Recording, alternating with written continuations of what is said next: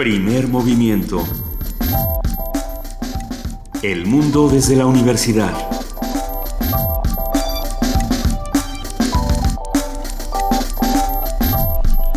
Muy buenos días, son las 7 de la mañana con 3 minutos de este martes 29 de septiembre y arrancamos así primer movimiento. Querida Luisa Iglesias. Querido Benito Taibo, muy buenos días. Buenos días a los que nos están escuchando en el 96.1 de FM, es 29 de septiembre y tenemos Twitter, tenemos Facebook y tenemos teléfono 5536 4339. Aquí está con nosotros nuestra jefa de información, Juana Inés de ESA. Buenos días, Juana Inés. Buenos días. Mi micrófono todavía no está acomodado, entonces no sé cómo me oigan. Eh, te oyen bien, te, te oímos muy bien. Mientras no pegues con la mesa. Nuestros radioescuchas preguntaban qué había sucedido contigo. Juana Inés está siempre con nosotros, a todas horas. No, no siempre. Ayer me tomé un día de descanso, pero ya regresé. Oigan, ayer los científicos de la NASA, la Agencia Espacial Norteamericana, descubrieron agua en Marte. Agua salada en Marte, líquida. Líquida. Ah, esto eh, da posibilidad a una serie de interpretaciones enormes. Hay una discusión si puede haber vida dependiendo de la cantidad de sales que contenga o no el agua. Sí. Pero bueno, significa mucho. A mí lo que me sorprende es que haya agua en Iztapalapa, pues, pero... Y no hay tanta. no hay tanta. Eh, hay, bastante menos que en Marte.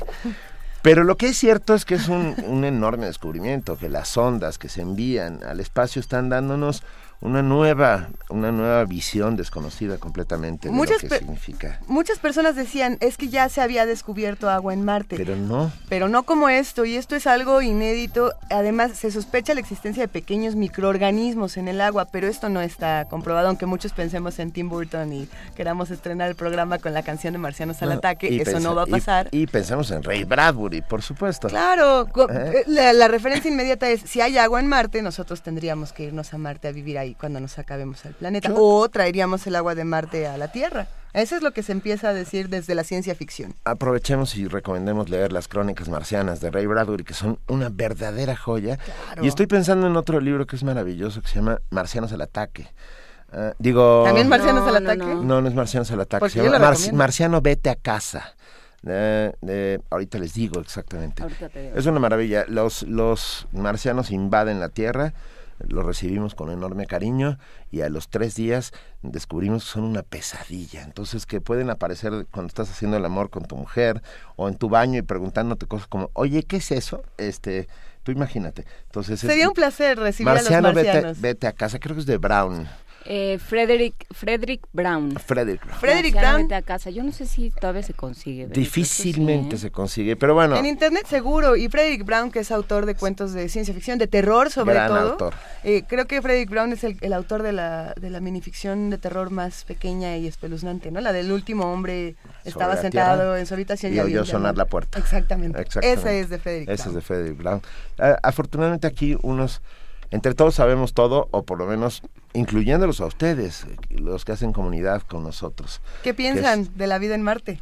Exacto. ¿Piensan que puede haber vida en Marte o lo que es increíble es que haya vida en la Tierra? Si David Bowie ya se lo preguntó, vale la pena que nos lo volvamos a preguntar. Qué peliculón aquel de David Bowie. ¿Cómo se llamaba la Is there life on Mars? Ah, ¿Hay vida en Marte? Hay vida en Marte. Bueno, hoy tenemos um, un programa especial, importante, divertido, lleno de información. Vamos a hablar sobre Alexander von Humboldt, el hombre, el científico, el personaje, ese que, que bautizó a nuestra ciudad como la ciudad de los palacios, sí, que bautizó a la ciudad y que miró a México con otros ojos. Y es a través de esa mirada, eh, como vamos a discutir hoy, a platicar con el historiador José Iturriaga, que además sabe un montón de cosas, no solo sobre Humboldt, sino sobre comida, sobre, sobre nuestra historia, sobre, sobre de qué estamos hechos y cómo somos. En la participación de la Dirección General de Música de la UNAM hablaremos con Edith Zitlali Morales, subdirectora ejecutiva de la OFUNAM, que nos va a invitar a la tercera temporada de la OFUNAM, que arranca el sábado 3 de octubre a las 8 de la noche y el domingo 4 de octubre a las 12 del día. Y también nos va a invitar al recital internacional China en la sala Nezahualcóyotl el martes 6 de octubre a las 8 y media de la noche. Tendremos la colaboración de José Manuel del Val Blanco, director del Programa Universitario de Estudios de la Diversidad Cultural y la Multiculturalidad, hablándonos sobre la noción de comunalidad en el pensamiento de Floriberto Díaz Gómez y el pueblo Miche. La nota nacional, la defensa de las candidaturas independientes, con el comentario de Lorenzo Meyer, profesor investigador universitario, cuyo interés se ha centrado en la historia política mexicana del siglo XX a la actualidad. Pueblo Mije, Dije Miche por, eh, porque es muy temprano. Perdón, los Mijes. Venga. en nuestra nota internacional, la doctora Berenice Ortega, doctora en Sociología, profesora del Centro de Estudios Latinoamericanos de la Facultad de Filosofía y Letras de la UNAM, especialista en procesos sociopolíticos latinoamericanos. En la colaboración de Ernesto Velázquez Briceño, director de TV UNAM, vamos a platicar sobre la programación especial por el 2 de octubre, que no lo olvidamos. Hoy nuestra poesía necesaria, como en los 43 días que les avisamos, eh, eh, tendremos el las, los poemas especiales creados para esta ocasión. Así es, se llama, se llama Si hay olvido no hay justicia, es esta transmisión de Radio UNAM que va a estar pasando durante 43 días, no solo en primer movimiento, sino a lo largo de toda la programación. Entonces vale la pena que, le echemos un ojo y nos han preguntado en redes sociales que dónde se pueden conseguir estos 43 poemas, vamos a, vamos a pasarles esa información en un rato, pero lo pueden escuchar de entrada en nuestro podcast. En la mesa del día, Día Nacional del Maíz, conversación con Adelita San Vicente, representante de la colectividad Demanda Colectiva Maíz, colectividad de 53 personas, entre ellas representantes de 20 organizaciones de productores campesinos, apicultores y derechos humanos, artistas e investigadores. Y para cerrar hoy nuestro primer movimiento sobre las 9.40 de la mañana, la colaboración de la doctora Mireya Imas, directora del Programa Universitario del Medio Ambiente, que nos habla sobre los objetivos de desarrollo sostenible, que nadie se quede atrás. Como verán, tenemos de verdad muchas cosas para ustedes y será un placer seguir haciendo comunidad.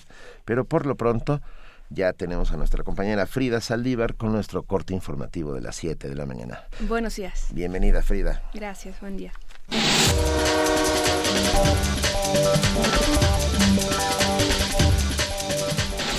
Iniciamos con información internacional. Haya la NASA nuevas evidencias de la presencia de agua líquida fluyendo por la superficie de Marte. Esto como parte de los trabajos de exploración planetaria de Marte que desde hace unas décadas se viene realizando. El anuncio lo hicieron un grupo de investigadores del Instituto de Tecnología de Georgia en Estados Unidos.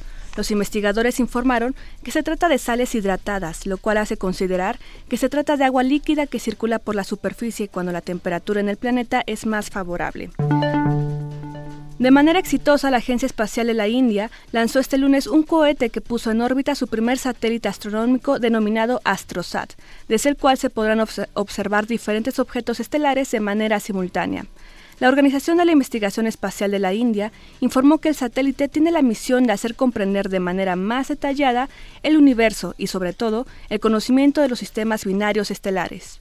El Astrosat fue lanzado desde una plataforma en una base en el estado de Andhra Pradesh.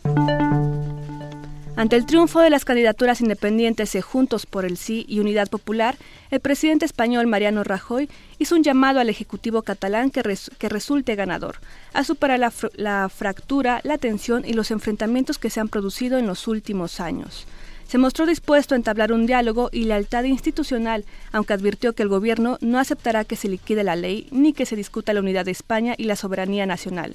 Por su parte, los partidos independentistas de Cataluña reivindicaron su legitimidad para iniciar el proceso de proclamación 2017 de la independencia de esta región del noroeste de España. Sergio Jaramillo, alto comisionado por la paz de Colombia, aseguró este lunes que el acuerdo de justicia con las FARC no desatará una cacería de brujas contra policías y militares del país. El presidente Juan Manuel Santos y el líder de las FARC, Rodrigo Londoño, compartieron en Bogotá para explicar el acuerdo alcanzado el miércoles pasado. El pacto implica una serie de beneficios jurídicos para guerrilleros que no cometieron delitos graves en el conflicto armado, pero también aplicará a civiles y militares. Luis Almagro, secretario general de la OEA, anunció la creación de una misión para combatir la corrupción y la impunidad en Honduras. Almagro mencionó que la creación de la misión de apoyo contra la corrupción y la impunidad en Honduras se dio a petición del presidente Juan Orlando Hernández. Honduras lleva varios meses de protestas con las llamadas marchas de las antorchas, generadas a partir de un escándalo de corrupción eh, en el Instituto de Seguridad Social. Los manifestantes exigen la renuncia del presidente y la instalación de una comisión internacional contra la corrupción similar al modelo guatemalteco que logró el arresto del presidente Otto Pérez Molina y la vicepresidenta Roxana Valdetti. En información nacional, el presidente Enrique Peña Nieto participó en la Asamblea General de la ONU. El mandatario mexicano resaltó la larga trayectoria de colaboración con las Naciones Unidas. Puso como ejemplo la decisión de participar en las operaciones de mantenimiento de la paz y poner al servicio de la ONU la experiencia de México en el ámbito de la asistencia humanitaria. También aseguró que México tiene una, tiene una de las legislaciones más avanzadas en favor de los derechos humanos. Hoy, mi país tiene una de las legislaciones más avanzadas en favor de los derechos humanos y trabajamos para asegurar su vigencia en toda la geografía nacional. Más aún, estoy convencido, y así lo hemos acreditado en los hechos, de que la experiencia y aportaciones de la comunidad internacional permiten enriquecer los esfuerzos internos en esta materia. La próxima visita a México del alto comisionado de la ONU para los Derechos Humanos es muestra clara de nuestro compromiso y voluntad por seguir sumando esfuerzos con el sistema internacional. Una delegación de la Comisión Interamericana de Derechos Humanos inició una visita a México. Inició una visita a México. Ayer se reunieron con la procuradora, Areli Gómez y con el secretario de Gobernación Miguel Ángel Osorio Chong. Los integrantes de la misión tienen, tienen el objetivo de verificar la situación de los derechos humanos en México, sobre todo los casos de desapariciones forzadas, ejecuciones extrajudiciales y tortura. La PGR informó que durante el encuentro, la procuradora destacó el trabajo coordinado con el grupo de expertos independientes a quienes se dio puntual respuesta a sus peticiones y recomendaciones. El presidente del Consejo Ciudadano para la Seguridad Pública y Justicia Penal, José Antonio Ortega, dijo que es imperativa la salida de la Comisión Interamericana de Derechos Humanos. Esto porque dijo buscar la desestabilización del país y tiene un conflicto de intereses con la izquierda mexicana. Ortega Sánchez afirmó que la misión de alto nivel no tiene el propósito de ver por los derechos humanos en México, sino que tiene un fin claramente político que busca desacreditar por completo a las instituciones públicas del país. A partir del 1 de octubre entrará en vigor un solo salario mínimo, así lo anunció el presidente de la Comisión Nacional de Salarios Mínimos, Basilio González. La más relevante, obviamente, de ellas es constituir una única área geográfica en todo el país para efecto de aplicación de los salarios mínimos. Esta área geográfica queda integrada por todos los municipios del país, así como también por las demarcaciones geográficas o delegaciones del Distrito Federal. Un segundo acuerdo significó haber decidido que exista un solo salario mínimo, el, actual salario mínimo de 70.10 pesos que tiene el área geográfica para aplicarse en esta área única. La segunda y la tercera resolución consiste en relación con los salarios mínimos profesionales. Se decidió también que exista para los 59 ocupaciones que tienen salario mínimo profesional un solo salario mínimo para cada una de ellas, que es también el de la actual área geográfica la cuarta decisión que se tomó es que la aplicación de estas tres decisiones comience a partir del primero de octubre del presente año, o sea, en esta misma semana.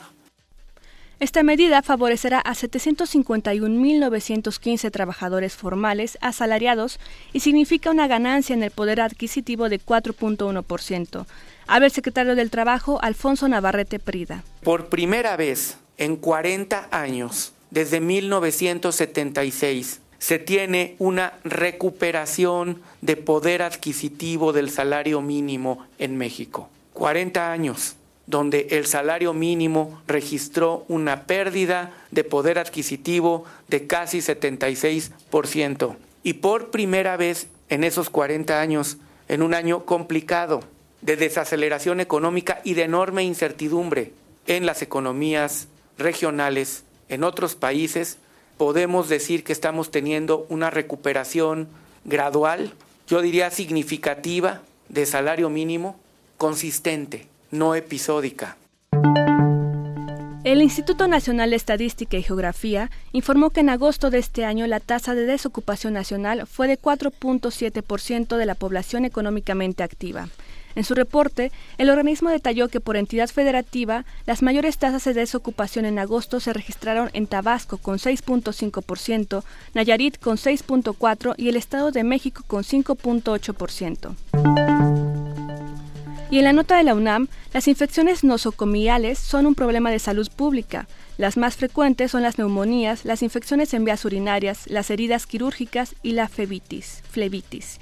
De acuerdo con Roberto Cabrera Contreras, investigador de la Facultad de Medicina, estas infecciones son el principal indicador de la calidad de la atención médica en los hospitales. Hay tanto hongos, parásitos, virus que pueden causar las infecciones nosocomiales, pero aquí yo me he enfatizado o enfatizo más en bacterias, porque eh, son las más frecuentes, principalmente Staphylococcus aureus, Staphylococcus epidermidis, que a nivel mundial de 10 a 15 millones se presentan por año de infecciones nosocomiales, prácticamente es de 5 a 10% en los pacientes hospitalizados, más de 100 mil muertes, es el 1%, se gastan más de 30 millones de dólares al año.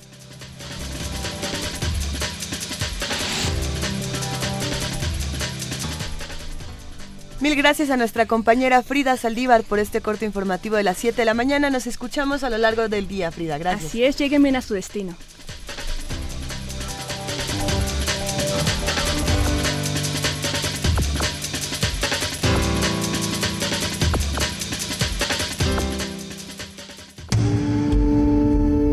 Primer movimiento.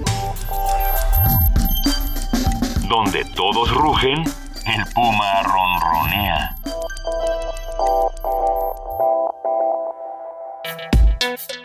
Martes de mitos. Una historia sobre Alexander von Humboldt, el sabio romántico que vivió en México una aventura apasionada y extrema para su época. Así es el libro Saberes y Delirios, resultado de una ingeniosa y consistente manera de hacer divulgación histórica y científica. Siguiendo los escritos y las cartas del propio Humboldt, se reconstruyen las maravillas que descubrió en México. En Saberes y Delirios se transcriben las valiosas observaciones de Humboldt sobre la, absurda, explotación minera, la crisis hidráulica en el Valle de México y la tremenda desigualdad y las contradicciones que pocos años después conducirían a la sangrienta lucha de independencia. La indagación de José N. Iturriaga, autor de Saberes y Delirios, no se agota en lo histórico, sino que rastrea el lado humano del padre de la geografía a través de una singular historia que protagonizan dos investigadoras del siglo Y así, con conocimientos explícitos, revelaciones sentimentales y luces manifiestas, se cierra el círculo de este viaje narrativo en pos del verdadero Humboldt que exploró nuestro país al nacer el siglo XIX. José Initurriaga se encuentra hoy con nosotros aquí en la cabina de primer movimiento para platicarnos de este libro Saberes y Delirios sobre Humboldt, el hombre, el científico, el personaje. Este libro de, de Grijalvo que tenemos aquí en nuestras manos. Pero José Initurriaga, muy buenos días. Gracias por acompañarnos aquí. Gracias a ustedes. Mucho gusto. No, un placer. Te vamos a quitar el N. José Iturriaga. Sí, por favor. Ya está, sí. a ver, ¿por qué Humboldt? Este hombre ¿Por qué Humboldt primero? Punto. Bueno, yo soy historiador y llevo más de 35 años dedicado específicamente al tema de los extranjeros que han venido a México y escrito sobre nuestro país. De hecho, la mayor parte de los libros que he publicado giran alrededor de ese asunto, extranjeros en México. Entonces, eh, bueno, esto me acercó a Humboldt desde hace más de tres décadas, siendo como es Humboldt uno de los principales extranjeros, eh, seguramente de los cuatro o cinco más famosos que ha habido a lo largo de cinco siglos. Junto con, Cortés, con Carlota, con la marquesa Calderón de la Barca, eh, probablemente Bretón, André Breton, en fin, eh, Malcolm Lowry y algunos más. Lo cierto es que por un lado, bueno, esa cercanía como historiador con el tema de los extranjeros. Por otro lado, eh, hace algunos años empecé a escribir novela. Esta es la cuarta novela que publico. Y se me ocurrió escribir eh, esta de Humboldt porque el libro de Humboldt escribió cerca de 40 libros, pero el más importante para México es el que todos conocemos, Ensayo Político sobre el Reino de la Nueva España, y es un libro con una cantidad de información de ese México de 1803, 1804, que en ese par de años caen los casi 12 meses que estuvo Humboldt aquí. Hay tal información tan vasta sobre toda la República, bueno, hoy República, cuando vino Humboldt era el final del virreinato, que se me ocurrió que esa podía ser una ventana, casi un pretexto, usar a Humboldt para asomarnos al México de esa época.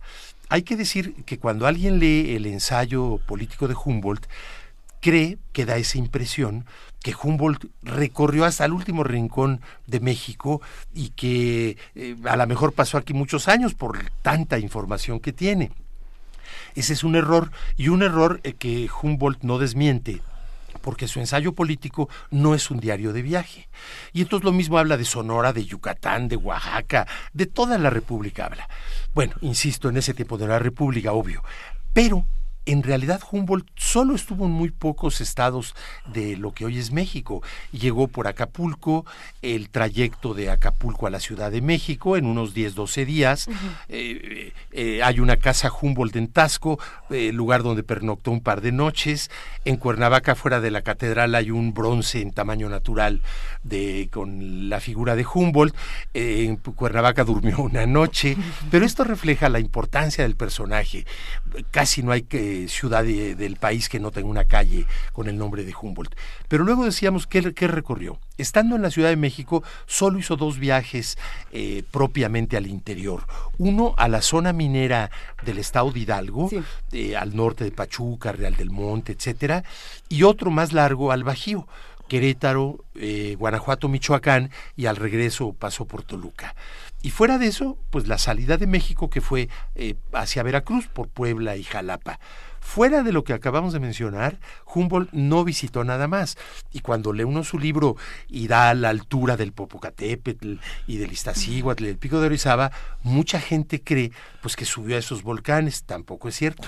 Él medía, la altura se medía con métodos trigonométricos desde el suelo tomando diferentes puntos de vista y, así se calculaba. Eh, de hecho, eh, nuestra querida y admirada Elena Poniatowska, en algún prólogo que, escribió eh, de otro alemán, del fotógrafo Breme, de paso habla de Humboldt y, menciona que estuvo en la cúspide del Popocatépetl y del Iztaccíhuatl. Bueno, a la, al mejor cazador, a la mejor cazadora se le va la liebre. No subió Humboldt a ninguno de esos volcanes. Subió a un volcán chiquito que todavía estaba vivo en Michoacán, el Jorullo subió al Nevado de Toluca, que llegamos en coche hoy. El, Paricutín todavía no existía. No existía, ese es del cuarenta y pico eh, de este siglo, del siglo pasado, el 20, y subió al cofre de Perote, y subió a esta eh, chimenea volcánica de la Jusco, que es el Chitle, que tenemos aquí en el Valle de México. En fin, realmente la información es tan vasta de ese libro que leído el libro es muy interesante, pero también es pesado porque tiene muchas estadísticas, muchas cifras, muchos datos que pueden ser agobiantes. De alguna manera esta novela recoge del principal libro de Humboldt, el ensayo político, todo lo más ameno, todo lo más interesante, lo más anecdótico, lo más divertido, que es para una novela lo que más nos servía. A ver, José Iturriaga, uh, Humboldt, un, sabio que de repente viene de una Europa gris, ah, llena de enormes... Ah, no sé cómo llamarlo, una, una Europa pesada, no sé, siento, siento opresiva. que opresiva en muchos sentidos y aparece en un planeta distinto, porque no podemos decir que en un país distinto, en donde los colores revientan a su paso. Llegar por Acapulco debe ser una de las experiencias de entrada Bienvenido al trópico, 38 grados con 100% de humedad. Eso es un mango, eso es un tucán. Bueno, debe ser alucinante. Y el olor, la, descripción que hace José Iturriaga de los, del olor en el momento en que llegan a Acapulco, ¿no? De las ciénegas, de este... opresivo también, este de otra manera. De esta atmósfera que todo lo llena, digamos, eh. Eh, de color, de olores, de sabores, ¿no? su primer contacto con un helado de coco y lo primero que se pregunta es de dónde sale el, hielo en este lugar donde hace este calor, ¿no? Este, todo eso está descrito en la novela. ¿Cómo Mira, aquí hay dos puntos importantes de lo que han dicho. De lo que decías tú, Benito, de esa confrontación del viejo mundo con el nuevo mundo, no fue solo la llegada a Acapulco. El viaje americano de Humboldt duró cinco años. El último de los cuales es el, el de México. Cuando llega a Acapulco llevaba cuatro años viajando un poco por Cuba y Sudamérica. Ah, bueno, ya, había, visto los ya desde allá, pues. no, y además ya había estado en la cuenca del Amazonas, lo que hoy es Venezuela, Ecuador, Colombia, Perú. Entonces, bueno, pero sí tuvo esa confrontación que mencionas. Y luego, hablando de la información tan vasta, que seleccioné lo más interesante justamente para la novela, porque la hace más amena, aquí entran eh, informaciones como la que mencionabas, eh, Juana Inés, eh, lo del hielo hablando de, las nieves que se tomaban en Acapulco y por supuesto en la Ciudad de México, en Veracruz, las principales ciudades, uno se pregunta ¿y de dónde salía la nieve si no había electricidad controlada por el hombre para fabricar nieve? Eh, eh, y no estamos cerca de lugares de inviernos con nieve. Bueno, se, bajaba de los volcanes. Entonces del Popocatépetl, del Ixta, del Pico de Orizaba, se subían arrieros con mulas, cortaban grandes bloques de hielo, los envolvían en zacate, que pues como un cuidado térmico. Y luego del zacate costales y la mula con dos grandes trozos de, de hielo para el equilibrio de la mula. Y a lo mejor de 50 kilos de hielo que traían del Ixtaccíhuatl a la Ciudad de México llegaban 25 pero había nieve todos los días en las neverías y en los mejores lugares de la Ciudad de México. Y Veracruz que hace tanto calor y así. Acapulco es otro caso. Ahí no hay ningún lugar cercano donde nieve. Pero en unas grietas cerca de Chilpancingo, donde hace mucho frío, en la madrugada baja de cero, fabricaban la nieve poniendo las sobre de, de, maguey, dejaban agua y amanecía la escarchita y la juntaban y esto hecho en gran escala, en Acapulco también había nieve. A mí entonces me llama la atención pensar cómo, cómo vemos el México de 1800 a través de los ojos de Humboldt y cómo es que choca con el México del 2015 por ejemplo? Bueno, los principales choques los mencionaba ya Benito en las primeras palabras alusivas a este tema el día de hoy.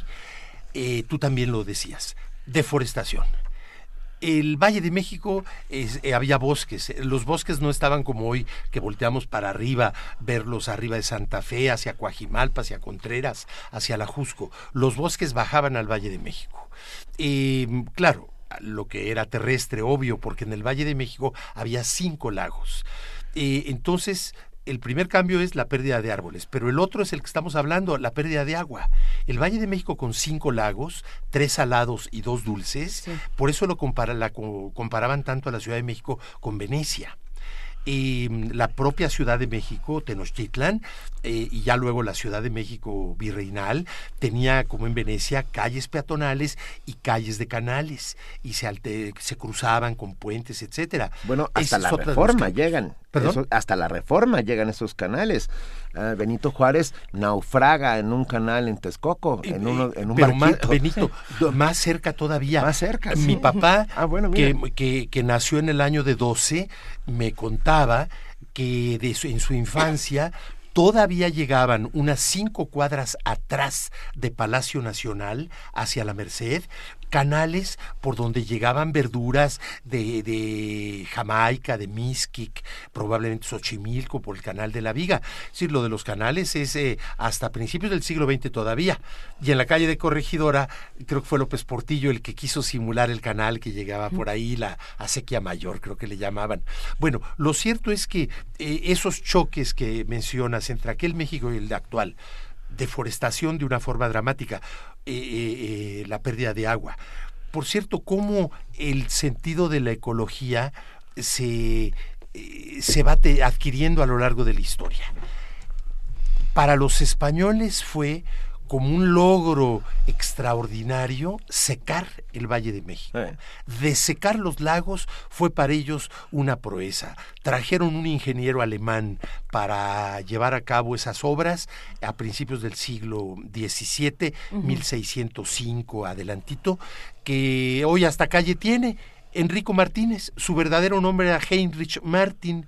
¿Y qué fue lo que hizo? Es el mayor ecocida de la historia de México. Secó el Valle de México, haciendo el Tajo de Nochistongo o Canal de Huehuetoca por donde se desagua el, el valle. el Valle de México era una cuenca cerrada. Hidrológicamente eso, quiero decir, eso quiere decir que no desaguaba ningún océano a partir de Enrico Martínez, con su tajo de Nochistongo, la cuenca del Valle de México ya no es una cuenca cerrada, ya desemboca al eh, Golfo de México por el río Pánuco en Tampico. Entonces, ese es otro de los grandes choques. Humboldt llegó a México con un gran apoyo de la corona española. Es interesante recordar que Carlos IV le dio una entrevista a Humboldt allá en España.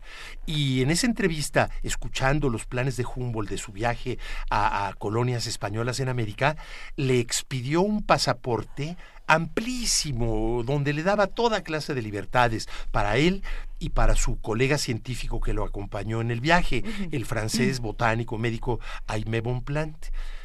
Es curioso pensar que Carlos IV, rey y obviamente católico, le da un pasaporte con una amplitud enorme, con grandes licencias, a un protestante que era Humboldt y a un republicano que era el francés Bonpland.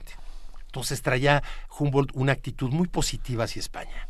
No obstante, critica tanto a los españoles, sobre todo por estos dos asuntos, la deforestación y la desecación del valle. Y la minería, ¿no? Habla de los blancos como esos perezosos hombres que se mueven solo a caballo y que, y que, explotan a los indígenas. Bueno, eso es clarísimo. Cuando eh, nos enteramos de las tiendas de raya en la época de la Revolución, cómo los peones estaban eh, prácticamente esclavizados con deudas que se heredaban de padres a hijos, deudas que los mismos patronos hacendados propiciaban para amarrar prácticamente a los peones, pues leemos a Humboldt y vemos que eso no es de la revolución. Cien años antes exactamente así se manejaban los obrajes, que eran talleres artesanales como los que visitó Humboldt de textiles en Querétaro.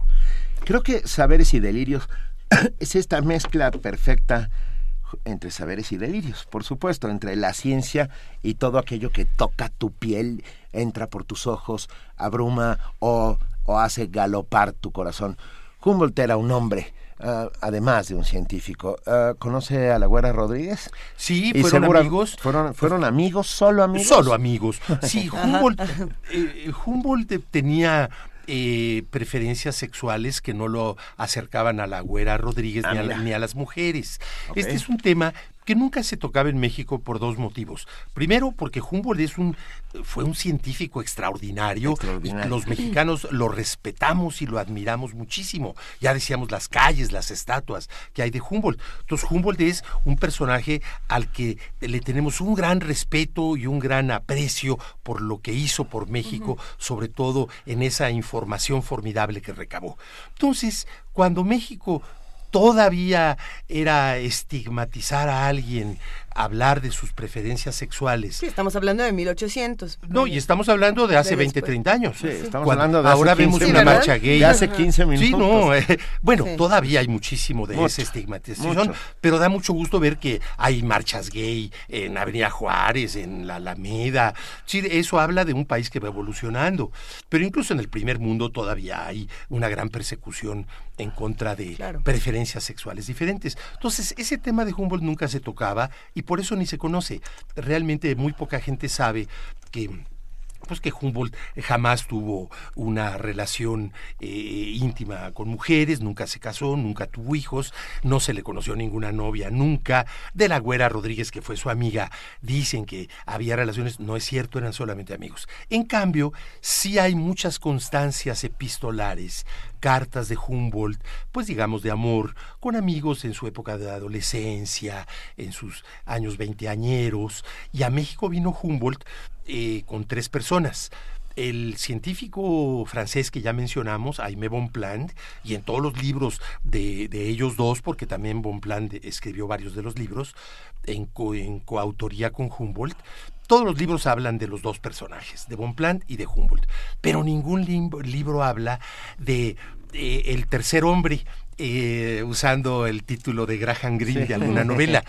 El tercer hombre que vino a México con Humboldt fue un jovencito ecuatoriano, eh, aristócrata, hijo del marqués de Selva Alegre, que se llamó este muchacho eh, Carlos de Montúfar.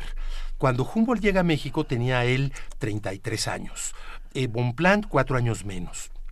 Y Montúfar, que venía con ellos, era 11 años menor que Humboldt, tenía 22 y lo conoció Humboldt en Quito, allá en sus recorridos sudamericanos. Se hicieron amigos muy cercanos, íntimos, y cuando vienen a México, pues ya eran, eh, por decirlo así, pareja. Y todo el viaje mexicano eh, eh, estuvieron precisamente conviviendo aquí. Cuando ya salen de México rumbo a Cuba y Estados Unidos y pasan tres, cuatro meses, sigue esa relación, pero al llegar a Europa, en Francia, termina la relación eh, emotiva entre Humboldt y este, este joven. Entonces, bueno, esta parte que es absolutamente histórica, ¿eh? no es una conjetura para nada mía. Bueno, sería no solo una osadía, sino una grosería de mi parte que a un personaje como Humboldt le inventáramos algo que no tiene nada de malo ni de bueno, simplemente es diferente, pero, pero es histórico, está documentado. Y, en ese sentido, bueno, pues eh, también aparece en esta novela esa parte. Obviamente que el 96% de la novela eh, de la extensión de la novela, o el 97%, es la, el viaje mexicano de Humboldt, las anécdotas, las cosas más interesantes. Y hay por ahí, como sal y pimienta, esa parte de la relación cercana entre ellos, que yo fui muy cuidadoso y espero haberlo logrado, de, de, jamás eh, eh, llegar a ningún momento eh, ya no digamos erótico ni nada así, por supuesto que no. Sí queda claro en la novela que había una relación íntima entre ellos, pero no pasa de eso. Lo que, lo que quiero decir es que así como un platillo muy bien servido, se le pone un pellizquito chiquitito de sal y pimienta para darle sabor al asunto. Aquí no inventé la sal y pimienta, es histórica y la hacemos aparecer pues porque aquí vino Montúfar con Humboldt y en la novela aparece. Pero hay también una, o, o por lo menos así me pareció a mí, una necesidad como de explorar no, no, de manera muy, muy al Humboldt, explorar al hombre, ¿no? De dónde venía, quiénes eran, literalmente quiénes eran sus padres, la relación con Wilhelm, se llama el hermano, ¿no? ¿Cómo se llama el eh, hermano? Guillermo Wilhelm. Ajá. La relación con el hermano, todo, toda esta idea de, bueno, ¿qué hace que de pronto un, un aristócrata alemán con todo el dinero y todas las posibilidades decida me voy a ir a perder, literalmente, voy a, voy a ir a que me trague la selva, y, este, y se lanza. Muy cierto. Aquí el, es interesante recordar que Humboldt fue muy longevo, vivió 90 años. Entonces, nunca me propuse hacer una biografía de Humboldt, porque en primer lugar ya hay muchas escritas, más de 10, principalmente por alemanes y obviamente todas son eh, panegíricos porque se lo merece Humboldt. Fue un gran científico y son biografías que lo ensalzan eh, muy merecidamente. Entonces mi, mi novela es solamente el viaje mexicano de Humboldt, pero un lector no tiene por qué conocer qué pasó esos 33 años previos a que Humboldt llegara por Acapulco. Entonces, en la novela van apareciendo reflexiones de Humboldt, a veces en diálogos, a veces monólogos, eh, eh, eh, y todo ello a donde nos lleva es a ir conociendo la vida de Humboldt previa a su llegada a México. José Iturriaga, además de las acuciosísimas observaciones de Humboldt acerca de todo lo que a su alrededor había, desde las frutas, la comida, el comportamiento de los habituales de la Nueva España, de los habituales, el comportamiento habitual de los naturales de la Nueva España, este, nos deja dos frases eh, para la posteridad que nos determinan como ciudad. Ah, una de ellas es la ciudad de los palacios y la otra, esta es la región más transparente del aire. Ya no es la región más transparente del aire, pero es una frase bellísima. Y le atribuyen una tercera que no está en ningún ah. lado, la de Cuernavaca, la ciudad de la eterna primavera. Ah, pero esa, esa no la encontré por ningún lado. Esa se la atribuyen, pero eh, a mí no me consta.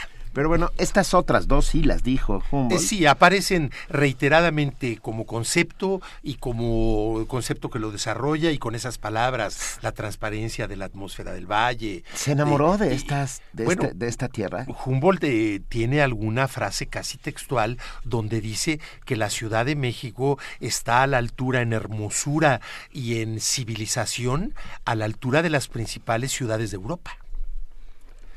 Venga, vamos. Sin duda que se enamoró de la Ciudad de México y del país. Tengo, tengo aquí una pregunta de una radioescucha que me gustaría compartir. Antes de, hacer un regalo que ya tenemos aquí en la mesa, pero ahorita lo vamos a decir, Marlene Ehrenberg nos dice, sobre Humboldt, se llevó todos los mapas y el secreto de nuestras minas mexicanas y se las dio a Estados Unidos. ¿Qué tan cierto es esto? O se, le, se le ataca mucho a Humboldt porque en efecto, después de estar en México y pasar por Cuba, eh, eh, estuvo en varias eh, semanas en Estados Unidos, lo recibió el presidente de Estados Unidos y efectivamente eh, compartió mucha de la información mexicana y mapas con Estados Unidos. Nada más que quienes critican y dicen que Humboldt puso en charola de plata a los gringos la información para quedarse con la mitad del territorio de mexicano, se les olvida una cosa, que Humboldt vino en 1803-1804. Su ensayo político sobre el Reino de Nueva España se publica en francés hacia 1810 y en español y en inglés en los años siguientes. Y la guerra con los gringos es en 1847. Es decir, que que ya eh, no necesitaban los mapas de Humboldt, necesitaban irse a una librería y comprar en París o en Londres o seguramente en Nueva York los libros de Humboldt, donde están todos los mapas y toda la información minera. Y minas no nos quitaron, digo, no, no de manera militar, las minas, eh, pues como hoy en la globalización, nos las quitan y con la inversión extranjera, ¿verdad? Pero eso fue Inglaterra y otros países también. Arturo Sánchez Pérez dice saludos a José Iturriaga, no lo escuchaba desde sus cápsulas en ABC Radio y siempre es interesantísimo. Qué amable, pues está hablando de la prehistoria porque esas son de hace unos 20 años. tenemos, tenemos aquí regalos en cabina, son tres libros en formato electrónico para los que quieran leer esta maravilla, Saberes y Delirios, una novela sobre la aventura mexicana de Humboldt. Vamos a regalar uno por Twitter, uno por teléfono y uno por Facebook.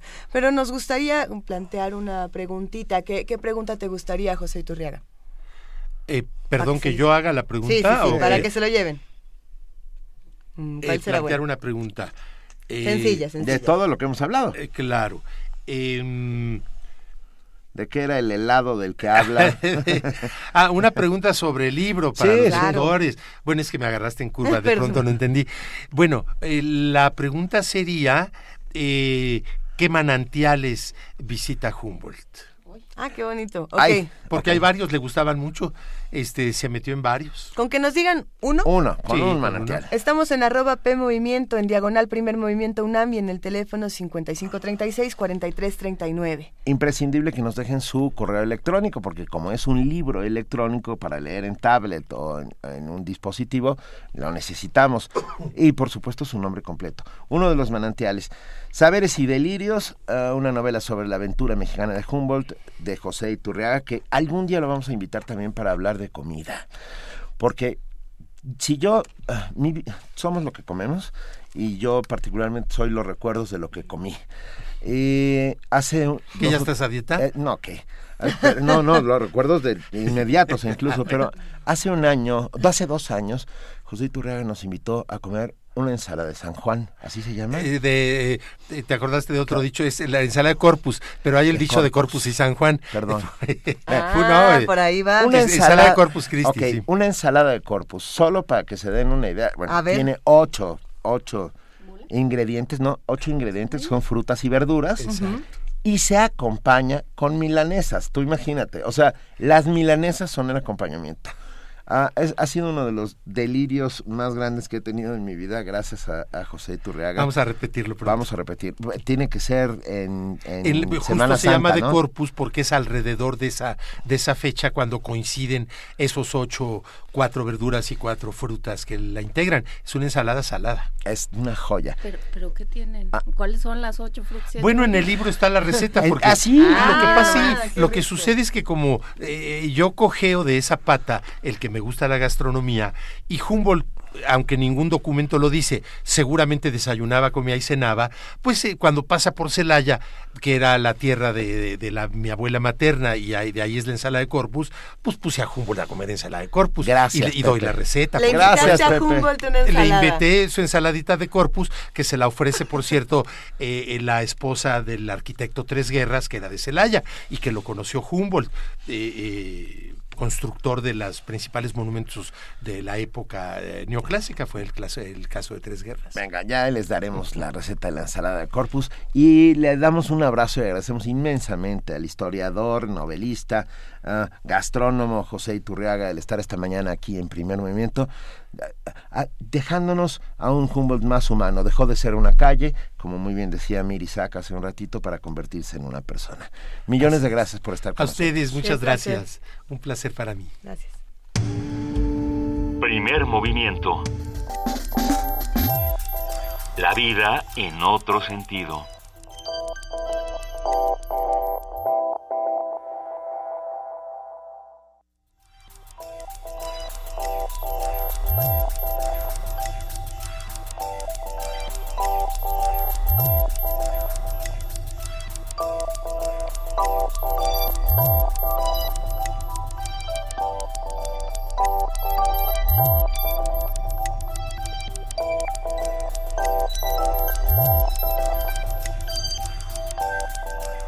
Son las 7 de la mañana con 48 minutos. Acabamos de hablar con José Iturriaga sobre Saberes y Delirios, una novela sobre la aventura mexicana de Humboldt.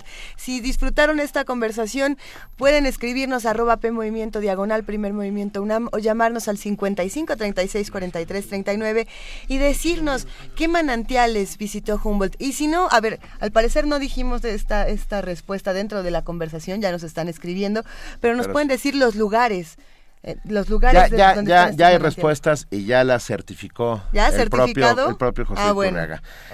Ya tenemos en la línea a Edith Chitlali Morales, subdirectora ejecutiva de la OFUNAM. Muy buenos días, Edith. Queridos Luisa, Juana Inés, Benito, amigos Radio Escuchas, muy buenos días.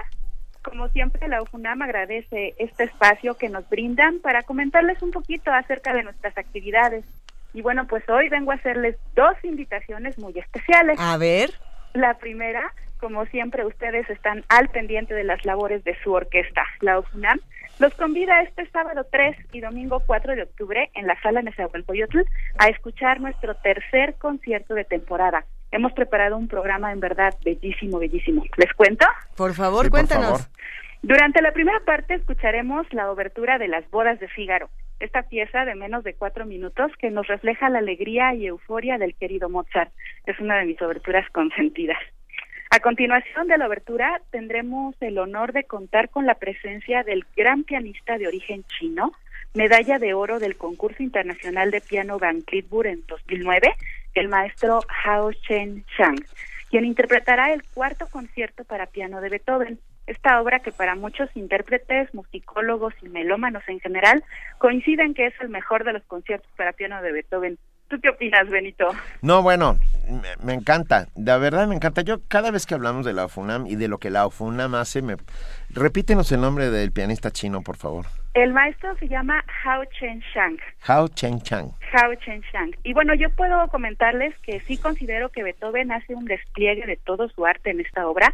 Rompió esquemas y tradiciones en aquel tiempo y de verdad la ejecución del maestro Shang, quien tiene una profunda sensibilidad musical y una impresionante precisión, acompañado, como bien dices, Benito, por la OFUNAM, esta interpretación promete ser un verdadero poema musical. Y bueno, para cerrar nuestro concierto, la OFUNAM conmemora, como todas las orquestas del mundo este año, los 150 años del nacimiento del más importante compositor finlandés, Jan Sibelius. Así que bajo la batuta del maestro Serva Dinic, la OFUNAM interpretará la segunda sinfonía de Sibelius. ¡Ay, qué belleza! Perdón, es, que, soy admiradora de Sibelius como pocas cosas. Me acabas de hacer la mañana de una manera. Mira, esto es una sorpresa para mí, ya sé entonces que Y, para mí también. Sí, perfecto. Bueno, yo sé que eres súper fan de Wagner. Sí, Wagner, Wagner y, de, Mozart también, perdón, pero le pegué el micrófono. De, la emoción. Así que como ven, Mozart, Beethoven, Sibelius, Hao Sheng, medalla de oro en piano, Servadinich en el podium, la OFUNAM, en fin, un concierto que no se pueden perder. No nos lo vamos a perder, por favor, dinos cuándo, dónde, cómo y a qué hora, porque tenemos que estar por allá. Claro que sí, entonces esta primera invitación que hoy les hago es para este, primer, este próximo sábado, 3 de octubre, a las 20 horas y el domingo 4 a las 12 del día en nuestra sede, la sala de conciertos más importante de Latinoamérica, la sala Nezahualcóyotl. Y bueno, la otra invitación que quiero compartirles es justamente para el recital de piano del maestro Hao Shenshan. el martes 6 de octubre, justo de hoy en ocho, también en la sala Nezahualcóyotl, tendremos la oportunidad de ver y escuchar a este joven pianista de 25 años de edad, quien nos ofrece un programa súper atractivo con obras de, si mi memoria no me engaña, Scriabin, Janáček, Beethoven, Schumann y Sinastera. En fin, una, una variedad de obras musicales y por supuesto tendremos un despliegue de sensibilidad y virtuosismo pianístico. No se lo pueden perder. De verdad. Entonces, este fin de semana, el sábado 3 a las 8 de la noche o el domingo 4 a las 12 del día, la OFUNAM en su tercer concierto de temporada. Y el martes 6 de octubre a las 20.30 horas, el recital de piano de nuestro solista, el maestro Hao Chen Shang. Todos estos conciertos en la sala Nezahualcóyotl pues ahí vamos a estar porque sin duda además es una alternativa llena de contrastes, ¿no? Yo creo que Hao Shang no tiene nada que ver en este momento con lo que estaría haciendo Sibelius, ¿no? Y, vale la pena adentrarnos a dos propuestas tan diferentes y ver en, qué se unen y ver en qué va la música de nuestros días. Así es, pues para más detalles les recuerdo nuestra página de internet sí. www.musica.unam.mx Aquí encontramos la programación de toda la tercera, bueno, lo que resta de la tercera temporada de Locunam, el programa completo y bien detallado del recital y bueno, todas las actividades de la Dirección General de Música.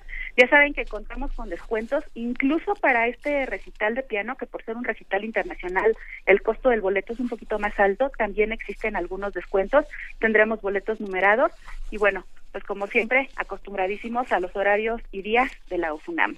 Muchísimas gracias, Edith Citlali Morales. Estamos muy contentos de hablar contigo y queremos mandarle un gran abrazo a todos nuestros amigos de la UFUNAM que siempre nos están cambiando la manera de escuchar las cosas.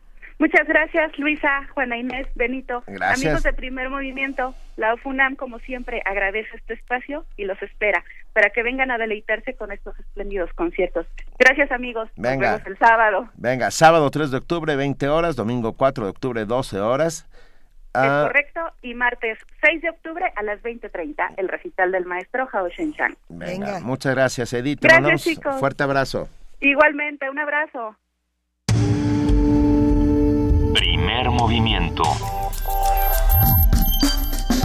Donde la raza habla.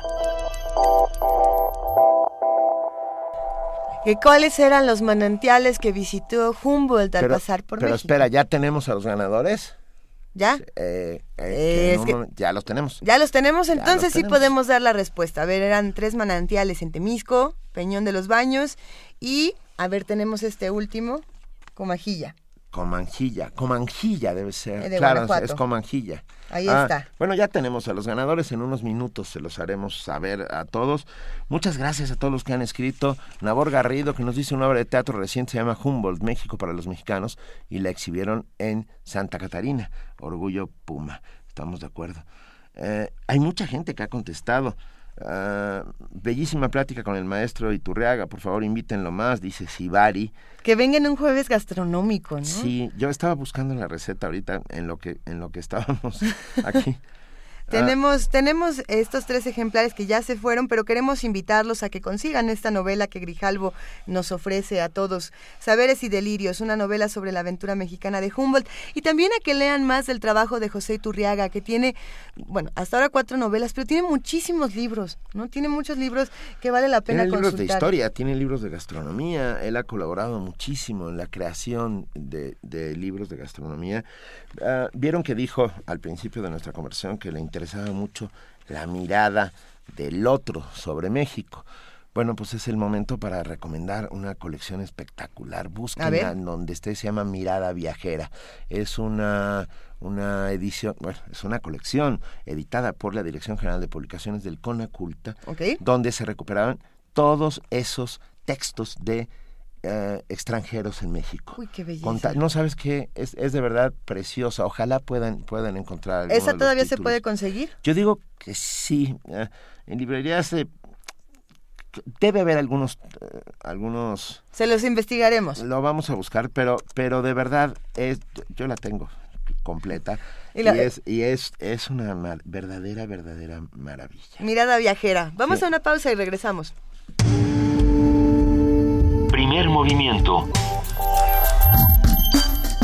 Donde todos rugen, el puma ronronea.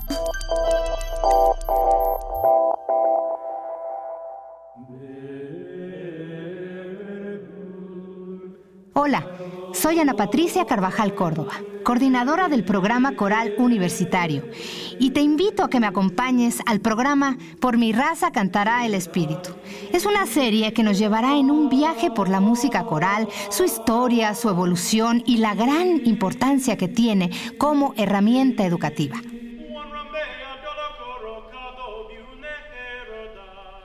A partir del 5 de octubre, descubre cómo música, pasión y aprendizaje se unen para hacer cantar a nuestra universidad.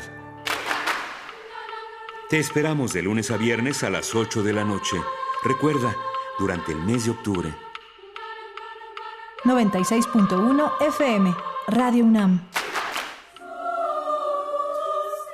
El corazón de nuestra universidad late, vibra, canta. Más que tráfico. Hay tantas cosas que podemos hacer por nuestra colonia, ¿no crees? Sí, pensemos ideas. Pero, ¿cómo las llevamos a cabo? En la Ciudad de México, parte del presupuesto de las delegaciones lo decidimos las vecinas y los vecinos. Inscribe tu proyecto en la consulta del presupuesto participativo antes del 25 de septiembre de 2015. Inscribamos una idea que realmente ayude a mejorar la colonia. Participa, es la idea. La ciudad es tu casa. Participa siempre. Instituto Electoral del Distrito Federal. ¿Confías en que a través de la ciencia, la tecnología y la innovación se pueden enfrentar los principales retos de nuestro país? Pues esta es tu oportunidad. Si eres estudiante de educación superior, participa en el segundo concurso Vive Conciencia. Arma una propuesta, escrita y en video, que ofrezca soluciones a problemas relacionados con alguno de los 10 retos de la Agenda Ciudadana de Ciencia, Tecnología e Innovación. Podrás ganar 50 mil pesos. Regístrate antes del 2 de octubre en www.agendaciudadana.mx. Ideas que resuelven. Dale un sí a la ciencia. Primer movimiento. Información azul y oro.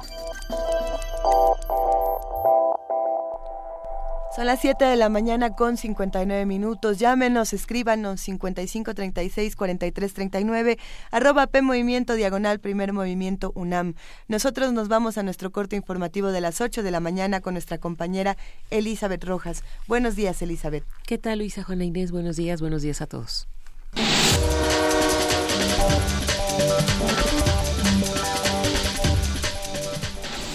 Toma el talibán en Afganistán la ciudad de Kunduz. Tras un ataque realizado este lunes desde tres puntos distintos, los talibanes lograron llegar hasta el centro de la ciudad e izar su bandera en la principal plaza de esta ciudad, ubicada al norte de Afganistán. Algunos funcionarios locales señalaron a una cadena televisiva que en el momento que comenzó la ofensiva, un gran número de fuerzas de seguridad se encontraban fuera de la ciudad. Este martes las fuerzas de seguridad afganas comenzaron la operación para recuperar la estratégica ciudad de Kunduz.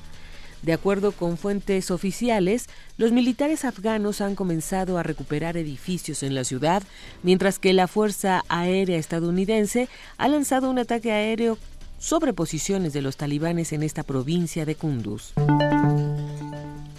Barack Obama afirmó que la diplomacia es difícil, pero los líderes tienen la obligación de correr riesgos. El presidente de los Estados Unidos, Barack Obama, advirtió hoy sobre la existencia de grandes riesgos que amenazan con hacer retroceder a la humanidad hacia un mundo oscuro y desordenado y pugnó porque se evite ese curso. Durante la sesión inaugural del debate general de la Asamblea General, Obama pronunció una amplia reflexión sobre el escenario internacional y afirmó que para resolver los problemas los estados no pueden regresar a la vieja práctica de los conflictos y la coerción.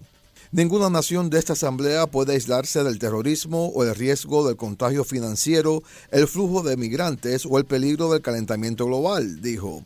El líder estadounidense subrayó la importancia del diálogo y la negociación como fortaleza del sistema de las relaciones internacionales para resolver los desafíos y puso como ejemplo lo avanzado con el alcance del acuerdo sobre el programa nuclear iraní.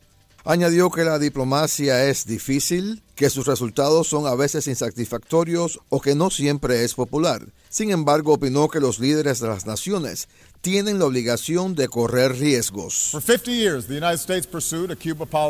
Durante 50 años, Estados Unidos siguió una política hacia Cuba que no logró mejorar la vida del pueblo cubano. Hemos cambiado eso. Seguimos teniendo diferencias con el gobierno cubano, pero estas las abordaremos a través de relaciones diplomáticas, con un mayor comercio y con vínculos entre nuestros pueblos. Confío en que a medida que estos contactos progresen, nuestro Congreso inevitablemente levantará el embargo, un embargo que no tiene cabida, afirmó Obama ante el aplauso de los asistentes. Con relación a Siria, el mandatario estadounidense afirmó que aunque la participación militar es necesaria, esta no es suficiente.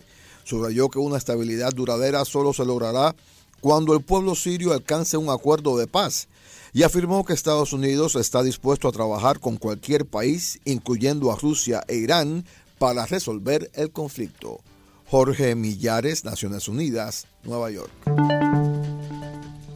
En Estados Unidos, algunas tumbas de la antigua misión española de Carmel, en California, fueron atacadas durante la madrugada del domingo por unos desconocidos. En estas tumbas se encuentran la del fraile San Junípero Serra, recién canonizado por el Papa Francisco, la cual no sufrió daños ya que se encuentra en el interior de la basílica. Este suceso será investigado como un crimen de odio, ya que los daños se produjeron en tumbas de caucásicos de descendencia europea y no en aquellas de nativos americanos, informaron las autoridades policíacas. China nunca buscará la expansión territorial, asegura Xi Jinping. En uno de los discursos más esperados de esta Asamblea General de Naciones Unidas, el presidente de China, Xi Jinping, que participó por primera vez en el debate anual, apeló al diálogo y a la formación de nuevas relaciones internacionales donde los países se traten mutuamente como iguales. La ley de la jungla deja a los débiles a merced de los fuertes. Esa no es manera para que los países establezcan sus relaciones. Aquellos que recurran a la fuerza se darán cuenta de que solo están levantando una roca que se caerá sobre sus propios pies. Debemos abandonar la mentalidad de la Guerra Fría y fomentar una nueva visión de seguridad sostenible. Xi Jinping reafirmó su compromiso con la paz, asegurando que los sueños del pueblo chino son los mismos del resto del mundo y que la realización de ese sueño conllevará más oportunidades y contribuirá a la paz. Independientemente de cómo evolucione el panorama internacional y lo fuerte que se vuelva China, nunca buscará la expansión territorial ni aumentar su influencia, dijo. El presidente del gigante asiático anunció que donará mil millones de dólares al Fondo de Trabajo sobre la Paz y el Desarrollo que administra la ONU. Además, China establecerá un escuadrón de policía permanente para situaciones de emergencia formado por 8.000 uniformados. También brindará 100 millones de dólares en asistencia militar para los próximos cinco años a las tropas de paz en África. Carlota Fluxá, Naciones Unidas, Nueva York. La Fiscalía alemana inició una investigación contra Martin Winterkorn, expresidente ejecutivo de Volkswagen. Esto por las acusaciones de fraude en la venta de autos con datos de emisiones manipulados. Mientras tanto, el gobierno alemán emplazó a la empresa para que antes del 7 de octubre presente un plan y medidas técnicas para resolver el escándalo por la instalación de un software de falsificación de emisiones en los coches diésel. El pasado domingo, dos diarios alemanes informaron que el personal de Volkswagen, uno de los proveedores, estuvieron denunciando durante años el uso ilegal de los llamados dispositivos de ocultamiento. Ayer se dio a conocer que Audi y Skoda reconocieron que 3.3 millones de sus autos tienen el dispositivo manipulador que le permitió a Volkswagen burlar las pruebas de control de emisiones. Se estima que 1.4 millones se encuentran en Europa Occidental, más de medio millón en Alemania y casi 13.000 en Estados Unidos. En información nacional, el titular del Juzgado Tercero de Distrito de Procesos Penales Federales en el Estado de México dictó auto de formal prisión en contra de Gildardo López Astudillo, alias El Gil, presunto integrante del grupo criminal Guerreros Unidos. A través de una nota informativa, el Consejo de la Judicatura Federal informó que el nombramiento, el ordenamiento contra el GIL es por el delito de delincuencia organizada, aunque también es señalado como el autor material de la desaparición de los 43 normalistas de Ayotzinapa. Cabe recordar que López Astudillo fue detenido el pasado 18 de septiembre y fue recluido en el Centro Federal de Readaptación Social número 1, Altiplano, en Almoloya de Juárez. El titular de la Secretaría de Educación Pública, Aurelio Nuño, recalcó que los libros de texto gratuito seguirán distribuyéndose sin ningún costo para el próximo ciclo escolar. Durante su visita a una escuela en la delegación Azcapotzalco, el funcionario instó a los medios de comunicación a difundir que la información que circula en redes sociales no es cierta. La realidad es que los libros de texto gratuito seguirán siendo absolutamente gratuitos. ¿Por qué lo digo? ¿Por qué lo digo? Porque sé que son rumores que empiezan, como se circulan en las redes sociales, son rumores que empiezan a inquietar a los padres de familia, empiezan a inquietar a los maestros y esto no es una realidad y quiero que estén tranquilos y quiero reiterar, reiterar que los libros de texto gratuito seguirán siendo gratuitos. Asimismo, reafirmó que las cuotas escolares no son obligatorias y por lo mismo no se les puede condicionar la educación a los niños por este hecho. El gobernador de Oaxaca, Gavino Cue, aseguró que ya cumplió con el mandato de la Suprema Corte de Justicia de la Nación, enviando a la legislatura local la armonización de la reforma educativa. Cue detalló que el pasado 14 de agosto envió a consideración de los diputados una iniciativa de ley y que por lo tanto no ha incurrido en ningún desacato a la Constitución federal. Por ello, hizo un llamado a los legisladores locales para que a la brevedad se armonice la ley estatal de educación a la reforma federal. La Comisión de Capacitación y Organización Electoral del Instituto Nacional Electoral aprobó la instalación de mesas de casilla y la capacitación electoral para la elección federal extraordinaria en el Distrito 1 de Aguascalientes, así como las elecciones locales en Humilpan, Querétaro, Zaguayo y Tarímbaro en Michoacán. El director de capacitación, Luis Javier Vaquero, informó que se plantea contratar a capacitadores asistentes electorales que participaron en las elecciones pasadas, pero que se está planteando un incremento salarial.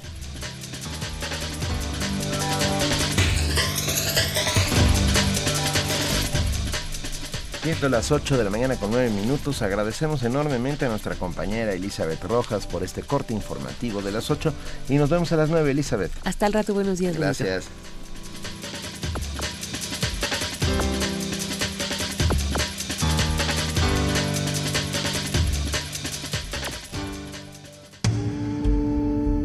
movimiento. Escucha la vida con otro sentido.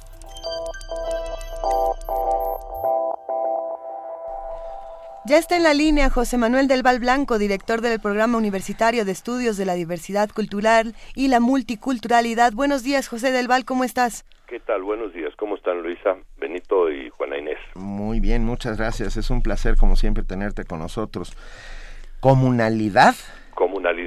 Sí, es un término que yo nunca había escuchado. Ah, es, es, es, eh, es, es muy importante este, este término y sobre todo vamos a hablar de Floriberto Díaz, que fue el, el, creador de este, de este texto, que es un mexicano, Mije, Ayuc, de Tlahuitoltepec, Oaxaca. Él nació en el 51 y desgraciadamente murió temprano en 1995. Es uno de los principales pensadores indígenas que ha tenido México en los últimos tiempos, ¿no? Eh, tan importante que consideramos desde, la universidad y hay un libro hecho con sus escritos que se llama precisamente así escritos de, Floriberto que eh, espero que te les mandemos algunos libros para que puedan ustedes este eh, repartirlos con, con la audiencia. Venga bueno antes de entrar a Floriberto quisiera nada más un comentario anterior de, de la entrevista con el, el excelente y querido Pepe Iturriaga en referencia a Humboldt en ese sentido, ¿no? una de las frases que Humboldt, y no solo frase, una de las argumentaciones que Humboldt nos dejó también fue que le sorprendió definitivamente la brutalidad de la desigualdad de México. Eh. ¿Eh? Eso lo, lo, dijo claramente, lo escribió y lo puso, ¿no? Es decir, es increíble cómo un país tan rico, tan absolutamente rico, puede ser tan desigual en ese sentido, ¿no? es eh, nada más era un comentario. No, no, se agradece. Tiene que ver con el, el, el personaje de Humboldt y todo lo que pasó después. Y, y esa desigualdad pervivió eh, durante muchísimos años. continuamos con ella. Continuamos con ella.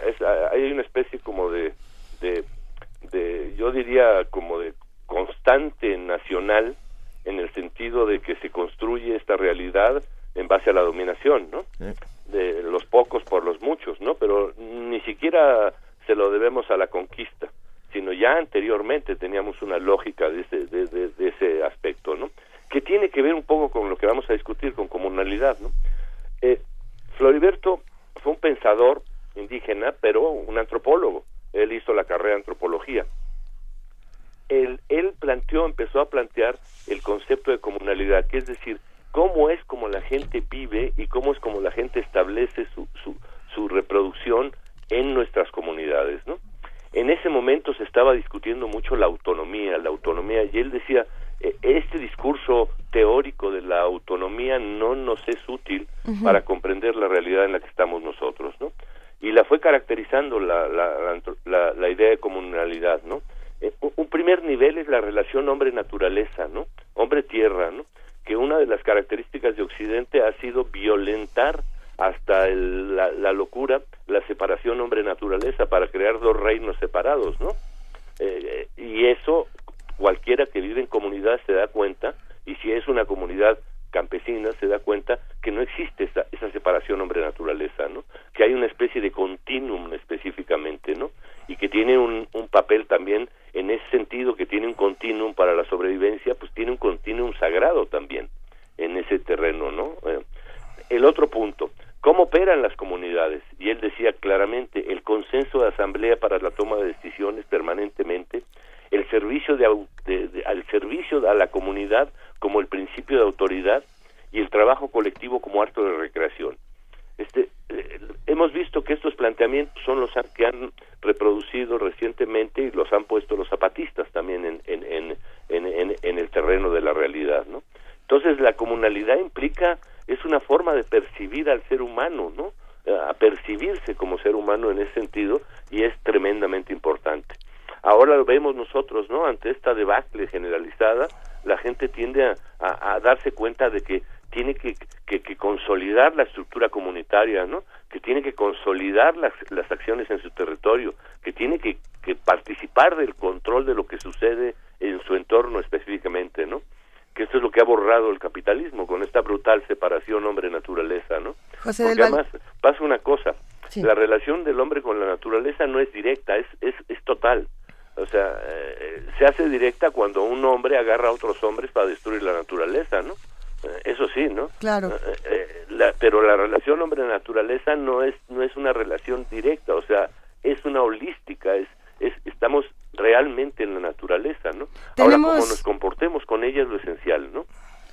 Tenemos aquí los, los elementos que definen la comunalidad, eh, partiendo de lo que dice, si dice la tierra como madre y como territorio, el consenso en asamblea para tomar las decisiones, el servicio gratuito como ejercicio de autoridad, el trabajo colectivo como un acto de recreación y los ritos y ceremonias como expresión del don comunal, que nos parece que es fundamental recordar estos términos. Exactamente, ¿no? Además él estuvo en los acuerdos de San Andrés, desgraciadamente murió muy poco en el, al año siguiente, ¿no? De, de, de los acuerdos, ¿no?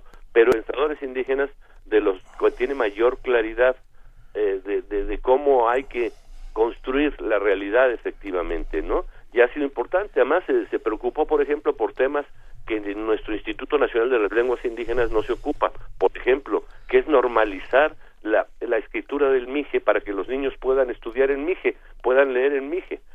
Eh, en ese sentido, ¿no? Porque nosotros eh, tenemos un Instituto de las Lenguas Indígenas que está muy preocupado por las lenguas en extinción, pero no está preocupado por cómo garantizar el desarrollo de las lenguas, ¿no? Y en este principio, este, en este objetivo, pues sería la normalización de las lenguas, la normalización escrita de las lenguas permitiría avanzar en el terreno, ¿no? Y no regodearnos en la diversidad infinita de, de variaciones dialectales que tienen las lenguas de México, ¿no? Hasta la locura de decir que tenemos 368 lenguas, ¿no? Esto es, es esto es nada más un ejemplo, de, un ejercicio de, de la fragmentación. Él trabajó precisamente en sentido contrario, ¿no? No solo eso, si ven ustedes Tlahuitoltepec, pues hay una escuela admige de, de música y que son unos músicos extraordinarios y que han desarrollado, tienen su prepa en, en, en Mije, efectivamente, son de los pocos pueblos que tienen un desarrollo, un desarrollo cultural, un desarrollo lingüístico propio, efectivamente. Pero parte de un principio esencial que es una, una puesta en, en distancia, es decir, dejemos ya de pensar como occidentales para resolver eh, realidades que no son de ellos, de Occidente, no, Occidente lo único que hace es acumula, individualiza y acumula. Entonces, la idea de comunalidad es una idea fuerte, dura, seca, profunda, que permite cuestionar ese individualismo brutal del despojo y de la, y de la destrucción de la naturaleza que está en ese sentido eh, eh, vigente en nuestro territorio todavía, ¿no? Queremos agradecerte por recordar a Floriberto Díaz Gómez un día como hoy, que bueno, son 15 días apenas en el que se recuerda que Floriberto volvió a la Madre Tierra en 1995. Entonces es un tema que no debemos olvidar y te agradecemos muchísimo por haberlo retomado esta mañana, José Manuel del Val Blanco. Mucho gusto. Gracias, un abrazo. Que estén bien, hasta, hasta luego. luego. Primer movimiento. Donde la raza habla.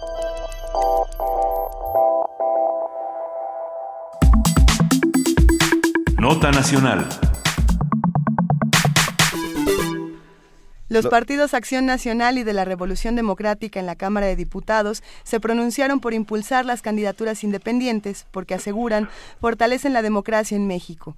Los panistas sugirieron evitar requisitos desproporcionados que impidan a los ciudadanos ser candidatos independientes. En tanto, el Sol Azteca propuso ampliar los derechos de los ciudadanos para que se les permita postularse a cargos de elección popular, es decir, que pueda postularse cualquier persona sin que sea requisito que pertenezca a un partido político.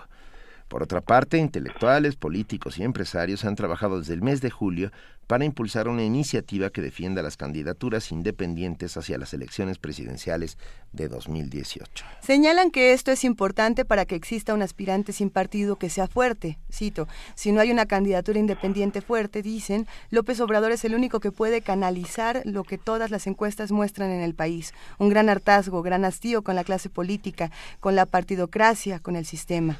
Hablaremos hoy de la necesidad de renovar el juego político, las propuestas sobre la mesa y los escosores de los partidos políticos. Y para ello contamos con la participación del maestro doctor Lorenzo Meyer, profesor investigador universitario, cuyo interés se ha centrado en la historia política mexicana del siglo XX a la actualidad. Muy buenos días, maestro Lorenzo Meyer. Buen día, buen día. Un, verdadero placer que esté con nosotros.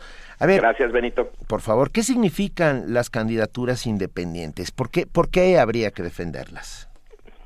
Bueno, yo creo que eh, podemos empezar por el, eh, el lado negativo.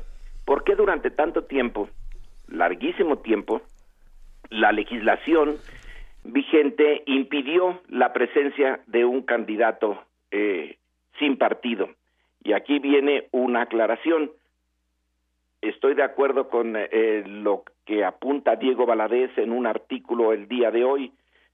No necesariamente son independientes los candidatos independientes.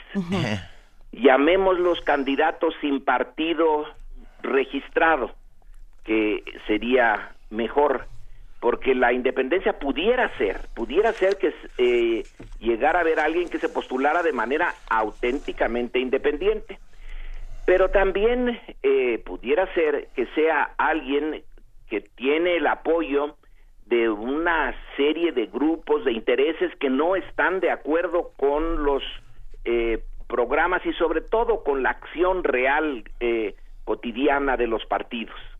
Entonces, esta eh, fórmula pues amplía la, la una de las esencias de la vida eh, democrática que es la pluralidad de ofertas, que el ciudadano encuentre más eh, propuestas que las de los partidos. Si los partidos funcionan bien o funcionaran bien, pues no habría necesidad de estos candidatos sin partido. Eh, los partidos se- serían máquinas que estarían pegadas con el, eh, su oído al suelo social eh, recogerían todas las eh, demandas principales, las quejas, las eh, las esperanzas y luego las canalizarían a través de sus maquinaria y de sus candidatos. Pero como ese no es el caso en México, eh, y aquí ya se habla desde hace mucho tiempo de partidocracia, y los partidos en realidad no son máquinas que, eh, digamos, obedezcan a la lógica democrática de ver a sus militantes luego eh, ir subiendo las propuestas de sus militantes hasta llegar a los líderes del partido, sino al contrario, aquí son los líderes del partido los que controlan lo que eh, los diputados, senadores y otros miembros eh, intermedios del partido van a decir, van a querer o no van a querer. Y la militancia normal, común y corriente, pues es lo último que les interesa y ya la sociedad en general está alejadísima. Por eso es que son eh, importantes en un caso como México, donde los partidos han fallado de manera monumental, tener una, pues, un, una alternativa más, lo cual no quiere decir que estos candidatos sin partido salgan mejor. No tenemos esa, esa, certeza. No, claro que no, ni, ni mucho menos. Pero, Lorenzo Meyer, me llama muchísimo la atención en estas declaraciones que hacen Acción Nacional y el Partido de la Revolución Democrática, en el sentido de decir, si no hay una candidatura independiente fuerte, López Obrador es el único que puede canalizar a todo, a todo el hartazgo. Eh, eh, suena como que no, no es que les importe la candidatura independiente, sino frenar a López Obrador, ¿no? Entonces, es, como curioso, pues. Pues no es curioso. Bueno, y si yo de amable eh, aquí. Venimos a eso, las declaraciones de Peña Nieto en las Naciones Unidas. ¿Del populismo? En contra del populismo, pues ya aparece una coalición desesperada en contra de Andrés Manuel López Obrador. Ya cuando unos partidos realmente apoyan a posibilidades, a nombres de ciudadanos sin partido, o sea que van a ir en contra de los intereses que el PAN y el PRD han eh, cultivado durante mucho tiempo, ellos son parte integral de eso que llamamos la partidocracia, que se vio eh, trabajando de una manera espléndida en el Pacto por México. Tres señores de eh, los líderes de tres partidos, pero digamos que el PRI no cuenta porque su verdadero líder era este Peña Nieto. Entonces, dos señores, eh, jefes eh, más o menos absolutos de sus respectivos partidos y el presidente de la República, ellos tres diseñan todo un proyecto para seis años o más eh, para México y luego se lo van imponiendo poco a poco y con cierta eficacia a lo que a los que están abajo de ellos sin tomar mucho en cuenta a la sociedad mexicana. Entonces, ahora, esos dos partidos que con el presidente eh, parecían ser suficientes para diseñar todo un proyecto político y para representar efectivamente eh, los múltiples intereses de la sociedad mexicana, ahora están diciendo, oigan, espérense, eh, no, no, mejor nosotros solos no, vamos también a introducir aquí a los llamados independientes con la esperanza, yo supongo, de que no sean independientes. Serán sin partido y eso atraerá a una opinión pública harta de los partidos. un, poco de esto mismo estamos viendo con la designación, bueno, no sé cómo llamar la designación de Dazo, de Agustín Basabe al frente del PRD, ¿no? Exactamente. pobre de Agustín. Sí, eh, menudo, en menudo paquete se metió, pues. en principio, Benito es una persona eh, sensata y eh, cultivada, etcétera, que ha estado pensando los problemas nacionales y de repente meterlo entre las tribus para ver si pone orden, porque ellos ya no pueden poner orden entre ellos. No, bueno. Pues sí, es como un, un ciudadano sin partido que llega a dirigir un partido a eso hemos llegado. Ah. Pero eh, recordemos lo que acaba de publicar Latino Barómetro hace muy pocos días. Esta encuesta que hace desde hace muchos años en 18 países de Latinoamérica y en donde le una de las preguntas es qué tan satisfecho está usted con su democracia. Y resulta que el país donde hay menos satisfacción de toda América Latina es México. Entonces, eh, claro que están eh, pensando en los candidatos eh, sin partido, pero no independientes. Ah, Ahora, a nosotros como ciudadanos, ¿qué nos queda? A mí me parece que es mi opinión personal, que sí, que debe de darse posibilidades a los eh, a los sin partido, pero no tengo eh, muchas esperanzas. Y lo otro interesante es que son las reacciones en contra de las cúpulas políticas son un buen indicio de que algo, algo positivo puede venir por ahí, eh, pero no por los candidatos sin partido, sino por López Obrador, porque realmente le están teniendo un, un miedo que se puede acercar al pánico, porque pareciera ser la, la única opción organizada eh, que la historia reciente de México está descartando a todos los otros. Descartó eh, al PRI, luego puso al PAN, descartó al PAN y el PRI de ahora, bueno, pues Latino Barómetro lo dice a gritos. Sí. Pocas veces se había visto tan baja la, opinión sobre la democracia en México. Lorenzo Meyer, se habla de López Obrador y también están hablando del Bronco. ¿Qué, qué piensas entonces del Bronco? Esa es eh, otra historia. Ahí es donde entramos que necesitamos tener una prueba más clara, más contundente. Beltrones dice ayer, este, cuidado eh, con las broncas eh, y los broncos em, potenciales. El partido, el PRI, debe de detectar de antemano quién se pudiera llegar a salir y evitar que se salga, o sea, eh, darles por su lado, aunque en la tradición priista sería eh, no le hagan caso, ni lo vean ni lo oigan, aquí la voz es la voz del amo, la voz presidencial o en su defecto la voz del líder del partido, la voz del eh, gobernador y listo. Ahora está diciendo, no, no, no, seamos más finos, más cuidadosos, que no nos salga otro bronco. Bueno, eh, se ve que la lección, esa es una de las capacidades del PRI de aprender de las lecciones, puesto que ese partido no tiene ninguna ideología, sino puros intereses, entonces es muy pragmático y está tomando la lección. Pero por otro lado, las eh, personas que están rodeando a Jaime Rodríguez allá en Nuevo León, pues parecen ser básicamente del grupo empresarial y antiguos miembros del PAN.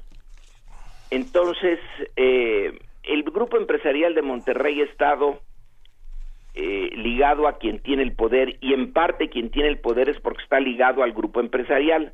Algo ha de haber pasado últimamente que les falló de manera rotunda, eh, tanto el PAN como el PRI. Le salieron o muy tontos para gobernar o muy corruptos o la mezcla de las dos cosas.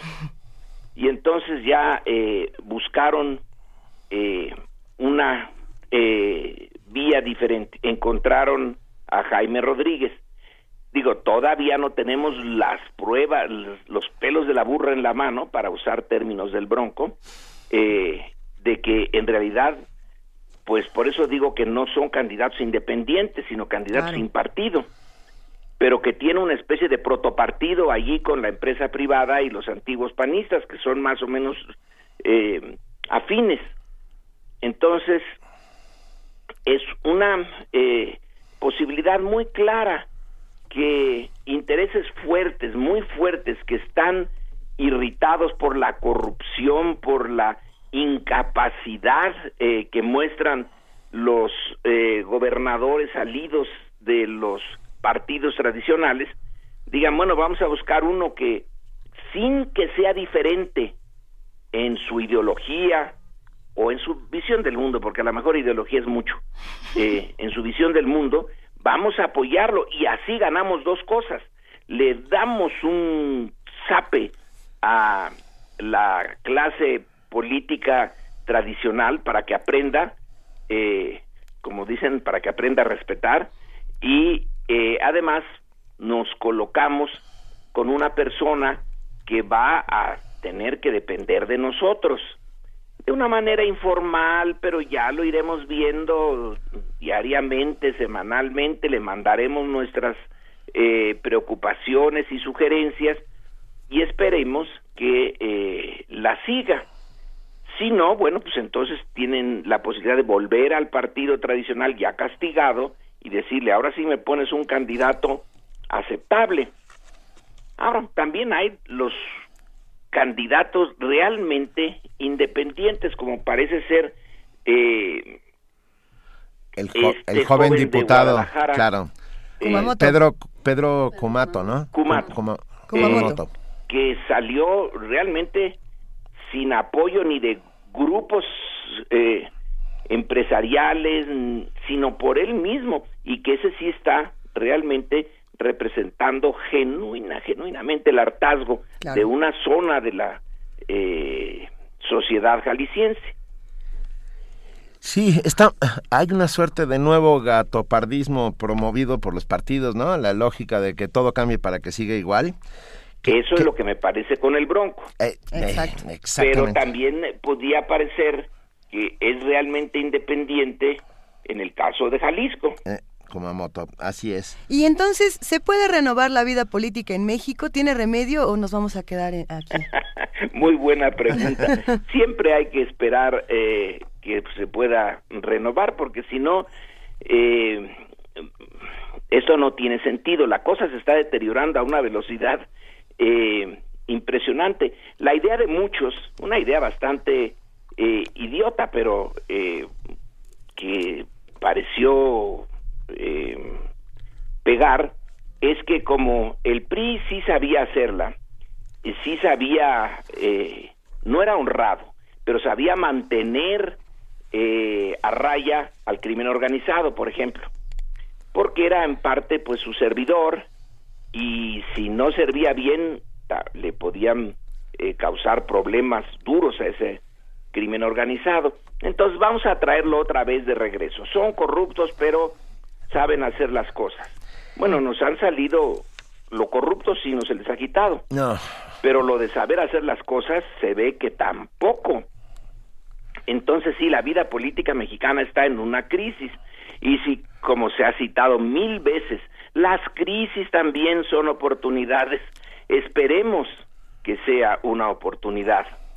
Por otra parte, la ciencia política y el análisis de la política, como ves, muy poco científico, tenemos que esperar, como dice o dijo con mucho tino eh, Maquiavelo, que alguien podrá conocer todas las reglas de la política, pero siempre sale lo desconocido, la fortuna.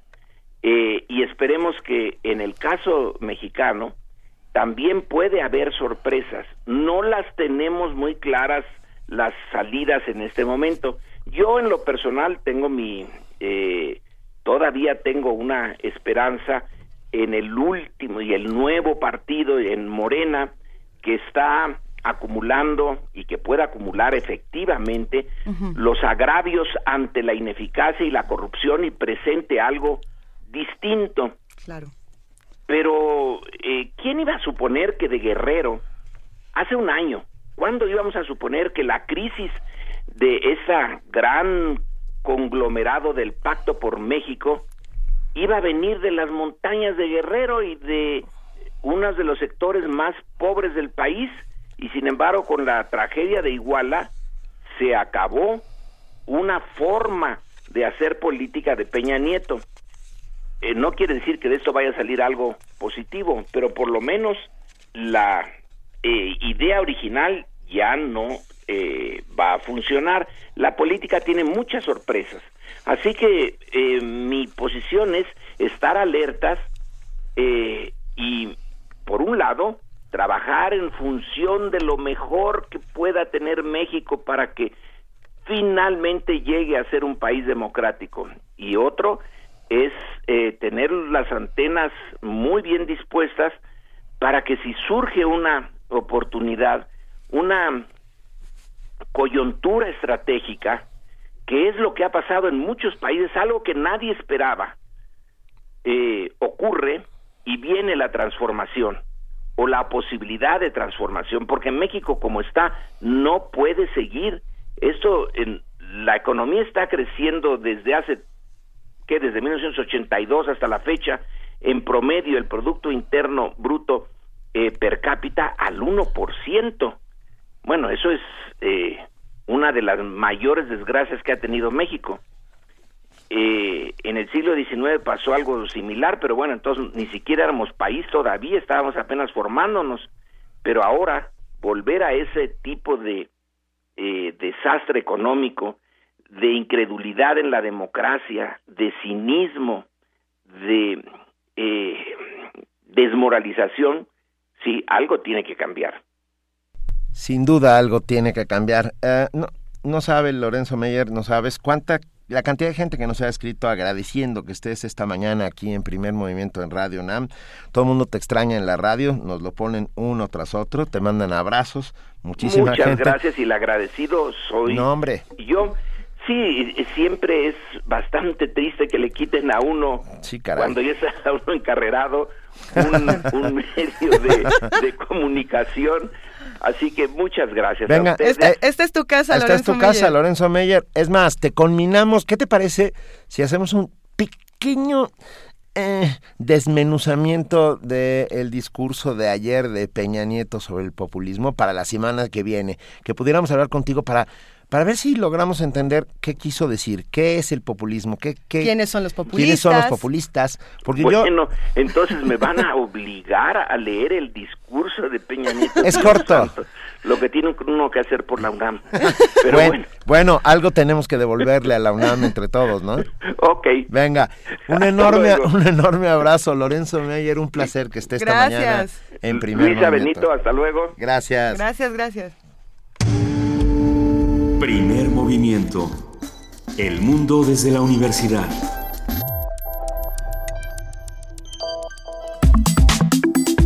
Nota Internacional. La Corte Internacional de Justicia de La Haya se declaró competente para tratar la demanda de Bolivia contra Chile, en la que se busca lograr un acceso al Océano Pacífico perdido tras una guerra a finales del siglo XIX. En julio, Chile presentó excepciones preliminares para rechazar los argumentos bolivianos que le exigían negociar una salida soberana al mar. Pidió a la Corte que se declarara incompetente porque el tema, a su juicio, fue resuelto por el Tratado de 1904. Sin embargo, el máximo tribunal rechazó la petición chilena con 14 votos a favor y 2 en contra y se declaró competente para abordar la demanda de Bolivia de lograr una salida al mar. El presidente Evo Morales aseguró que se trata de un día histórico e inolvidable, mientras que su homóloga chilena, Michelle Bachelet, aseguró que no han ganado nada tras el fallo y añadió que la determinación de la Corte de declararse competente no afecta su integridad territorial. Un análisis de todo esto que sucede, un análisis histórico de dónde viene este pleito desde tiempos que ya casi Morales ya lleva casi 200 años, Ah, así como del conflicto que se presenta en Bolivia y Chile, nos lo brinda hoy Berenice Ortega, doctora en sociología, profesora del Centro de Estudios Latinoamericanos de la Facultad de Filosofía de la UNAM, especialista en procesos sociopolíticos latinoamericanos. Muy buenos días, Berenice Ortega. Buenos días, Benito y Luisa. Buenos días al auditorio. Muchas gracias por estar con nosotros. A ver, ¿de dónde viene este conflicto? De, Bolivia, Bolivia no ha tenido mar, bueno, por un problema puramente geográfico. este, pero ¿desde dónde viene este este añejo añejo conflicto? Sí, muchas gracias por la invitación. No, por favor. Em, pues efectivamente, como ya lo eh, resumieron, ¿no? El, el, conflicto remonta a los resultados de la guerra del, del, Pacífico, como se le conoció, a finales del siglo XIX, ¿no? Entonces no se trata de un conflicto meramente coyuntural entre los, los dos países, ¿no? Ahora, eh, si bien eh, se trata de un, lo que aparenta, aparentaría como una limitación geográfica, esta limitación geográfica que sufre Bolivia de no tener litoral o no tener una salida soberana al mar no es eh, coincidencia, ¿no? ¿no? No es un accidente geográfico, sino que fue determinado así por las circunstancias históricas y eh, determinaciones políticas que remontan a tiempos de la colonia. Eh, eh, nosotros podemos ubicar en, en, la colonia que eh, Bolivia, como se le conocía entonces la audiencia de Charcas, ¿no? Eh, se encuentra y, y, se va desarrollando como un territorio amortiguador entre lo que entonces era el virreinato del Río de la Plata y el virreinato de, del Perú, ¿no? Ahora, esta audiencia tiene una importancia, o sea, lo que hoy conocemos como Bolivia tiene una importancia en ese entonces por la explotación de la plata pero una vez que eso decae no ya ya final ya para siglo XIX ya esa producción y esa extracción eh, esa explotación de la plata ya había decaído ya pierde importancia eh, esta audiencia, ¿no? Entonces ya lo que va a estar eh, principalmente en, en, competencia en el escenario internacional y para estos territorios va a ser el comercio internacional y por eso es que toma tanta importancia una salida al mar, ¿no? Tener litoral, tener puertos eh, que puedan tener un, un, un acceso rápido al, al, comercio internacional, sobre todo ya eh, en lo que refiere a los intereses de las grandes potencias en ese entonces, las, las potencias coloniales y sobre todo ya para el siglo XIX Inglaterra y una nación eh, reciente independizada ya, pero que eh, va cobrando poco a poco su poderío internacional que es Estados Unidos, ¿no? Entonces tanto Estados Unidos como Inglaterra van a tener también intereses económicos y geopolíticos que se van a estar jugando en toda esta zona. Entonces Bolivia, a la hora de que suceden los procesos de, de independencia eh, a, durante el siglo XIX para nuestros países, eh, Bolivia va a tener un, un, papel importante, les decía, como este territorio amortiguador entre ambas costas, entre la costa atlántica y la costa del Pacífico y los principales puertos que en aquel entonces eran los de Buenos Aires, el de Buenos Aires y el de Lima, ¿no? Ahora también ya hacia el norte de eh, lo que hoy conocemos como Chile, ¿no? Eh, donde se ubica el desierto de Atacama, eh, ya para el siglo XIX el principal mineral o recurso natural que se va a estar explotando es el salitre.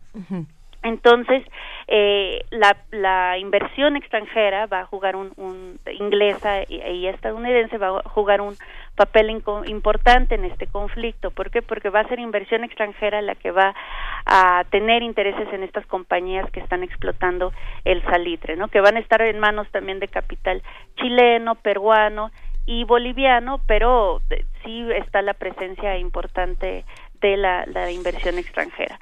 Entonces, el, el, pretexto para el inicio de, esta guerra que va a iniciar en 1878, ¿no?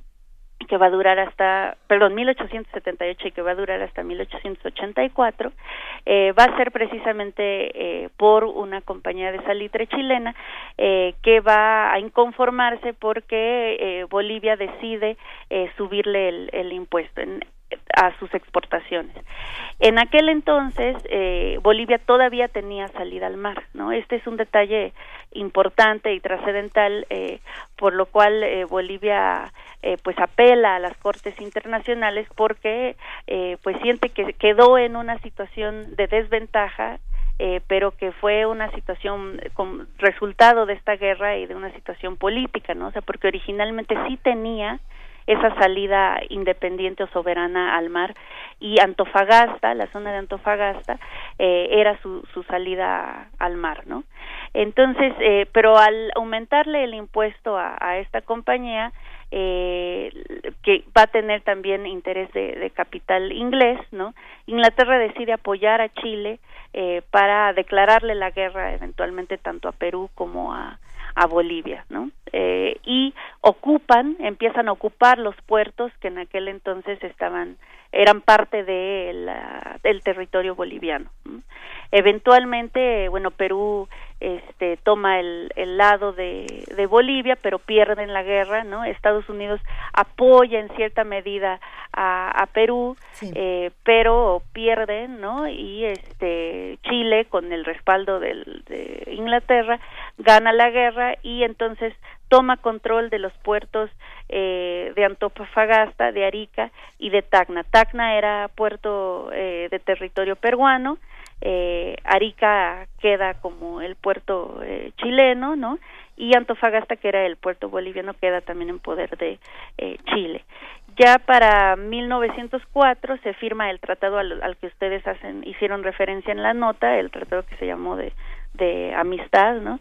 Entre Chile y Bolivia, en donde Bolivia termina por ceder oficialmente su puerto, ¿no? Por eso es que al, en la actualidad Chile plantea que pues ese ese problema ya quedó, ya quedó resuelto en, en el tratado y en el derecho internacional, ¿no? Y que por eso Bolivia ya no tiene eh, justificación para estar pidiendo esta salida al mar, ¿no? Porque ya quedó resuelto en ese tratado. Sin embargo, lo que plantea Bolivia es que, pues, debido a ese conflicto eh, en el cual salió perdiendo, ¿no? Y que, bueno, además se, se, se debió a un conflicto bélico en donde de por sí ya venía en desventaja, ¿no? este pues que su desarrollo se ha visto coartado de alguna manera en estos últimos eh, 100 años no eh, pues el no tener una salida al mar sobre todo frente a pues todos sus demás vecinos no o sea eh, además de, de Paraguay Bolivia es el único país que no tiene una salida independiente al mar y sin embargo Paraguay a pesar de que tampoco tiene esta salida al mar cuenta con dos ríos muy importantes eh, el Paraguay y el Paraná que sí tienen una salida al mar y, y por lo que cuentan con un puerto. Eh, sin embargo, Bolivia no, no cuenta con este, esta salida al mar ni este puerto en un escenario en el que el comercio internacional es, es tan estratégico, ¿no? O sea, lo era hace 100 años, lo es hoy en día, y entonces Bolivia plantea que su desarrollo se ha visto coartado, por este motivo, ¿no? Y por eso es que eh, no, no ahorita, ya tiene eh, pues décadas no que, que, el país viene exigiendo y, y eh, apelando no a las cortes internacionales para que se les dé una una salida al mar nuevamente. Sí. La la postura chilena es eh, a ver la, la, presidenta Bachelet ha dicho que más del 20% de los países del mundo carecen de litoral. De esos países, Bolivia es uno de los que goza mayores derechos para acceder y con esto lo que quiere decir es que uh, a partir del tratado de 1904 Bolivia ejerce potestad aduanera en los puertos de Arica y Antofagasta, esos dos que acaba de mencionar, doctora, con las cargas con destino a Bolivia, según asegura Chile. Este es, estamos solo al principio de una nueva controversia que lleva eso, 100 años, más de 100 años uh, en la cual no sabemos cómo va a acabar. Las, viene un proceso, una materia legal que durará años. ¿Usted qué cree que pueda suceder en los próximos tiempos? Sí, bueno, como mencionabas, como resultado de estas constantes apelaciones que, que ha hecho eh, Bolivia, pues sí se les ha dado como un trato preferencial para usar eh, el, el, puerto de, de, Antofagasta, ¿no? Bueno, ciertos, ciertas áreas ahí del, del litoral sí. entre Chile y, y, Perú, ¿no?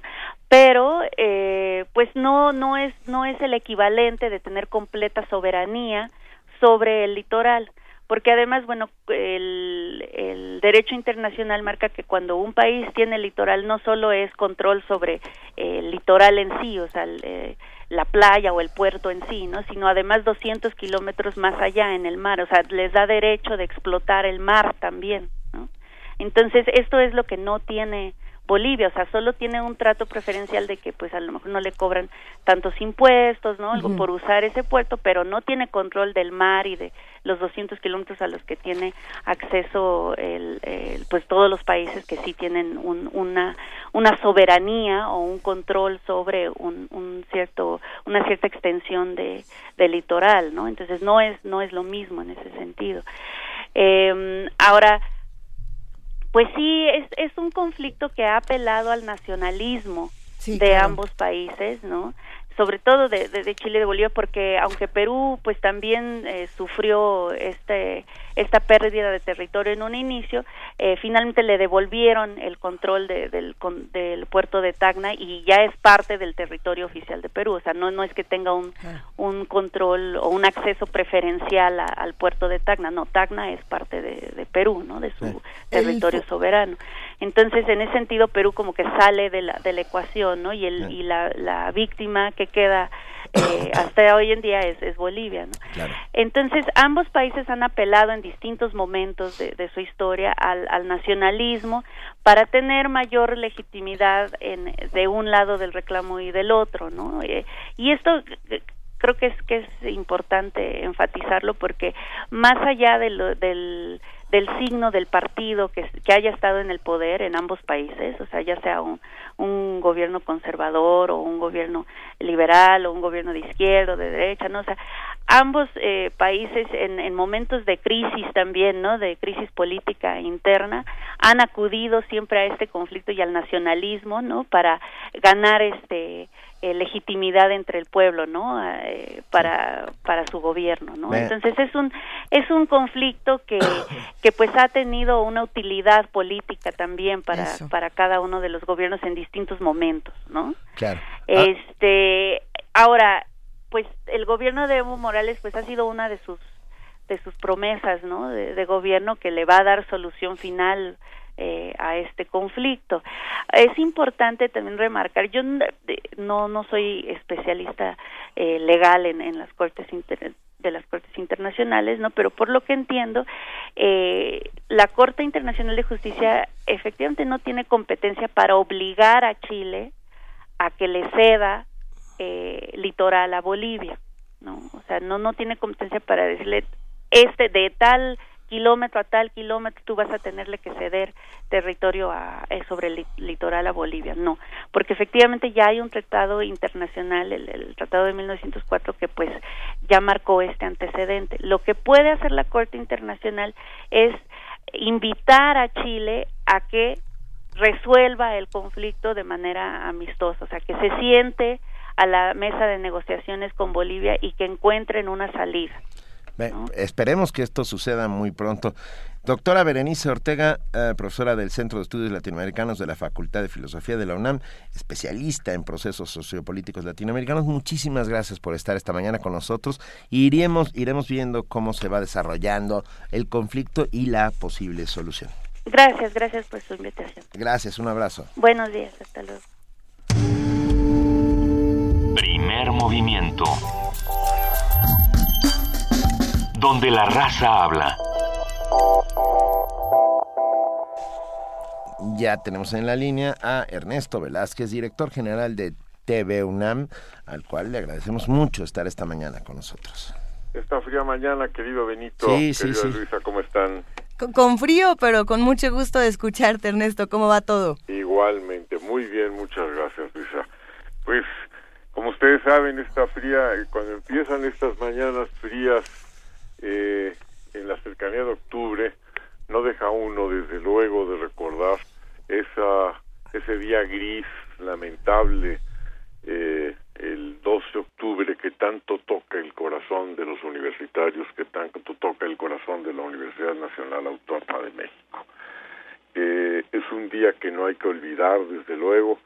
La universidad ha creado un memorial, un memorial del 68 en el Centro Cultural Universitario Tlatelolco para recordar no solamente el movimiento mexicano del 68, sino todos los movimientos estudiantiles, los movimientos mundiales que se hicieron en ese célebre año del siglo pasado, que marcaron la vida de México, que transformaron la vida de México, ¿no les parece? Creo que todos nosotros somos eh, en mucho en nuestra situación política actual, en los cambios culturales, en las nuevas referencias que hay en nuestra sociedad, eh, herederos de esa lucha de los estudiantes en 1968.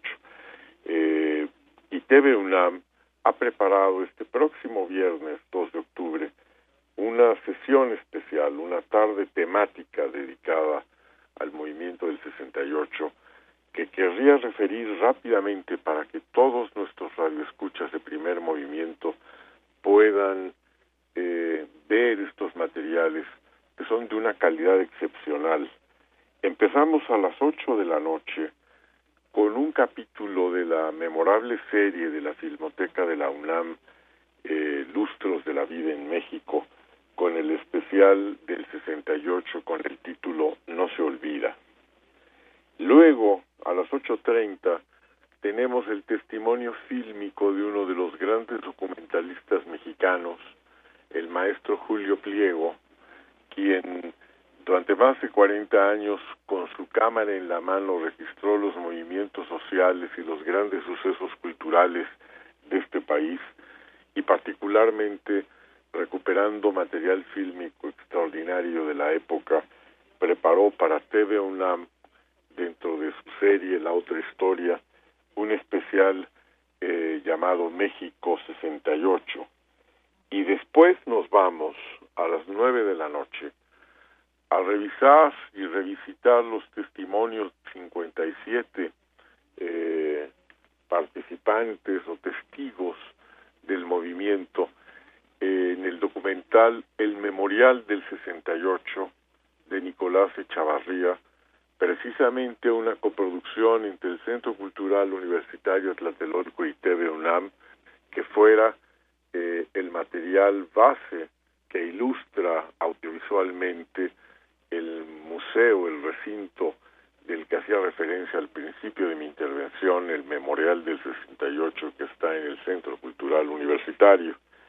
Y para finalizar a las 11 de la noche un clásico, El Grito de Leobardo López Areche, ese gran documental que recoge los testimonios eh, de, eh, del 68 realizado por estudiantes del CUEC, de nuestra escuela de cine, quienes recopilaron alrededor de ocho horas de filmación y que luego fue organizado bajo la dirección de Leobardo López, que a estas alturas eh, de la historia es un clásico Pero, documental. Y además tengo la impresión de que será la primera vez que se vea por televisión, ¿o no? No, sí, ya se ha transmitido Ah, mira. en TV UNAM, Ah, mira, mira. pero ahora hemos querido darle el, el espacio especial de las 11 de la noche precisamente para que aquel que no conozca este espléndido y precioso material eh, pues pueda desde las 8 de la noche, como lo vieron, ver algunos de los materiales más valiosos que recogen la importancia de este movimiento. Pero no solamente hubo documentales,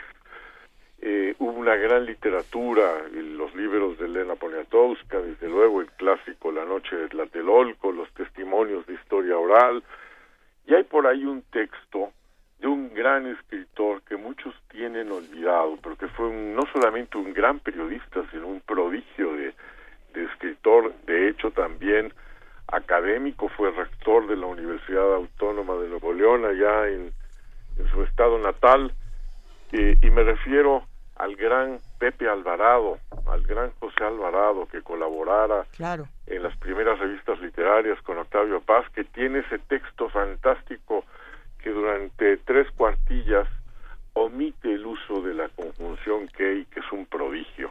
Para quien le interese, creo que vale mucho la pena buscar eh, la literatura de Pepe Alvarado, pero él escribió un texto que en homenaje a esos muchachos, a ese movimiento de 1968, en homenaje a la memoria de todos ellos y con eh, la anuencia de ustedes, quisiera leer un fragmento Híjole, perdón, Ernesto, nos encantaría, pero estamos justo en el corte. eh, Bueno, pues perdón. el final. Eh, venga, el final. El final dice, no son ciertamente páginas de glorias las escritas esa noche.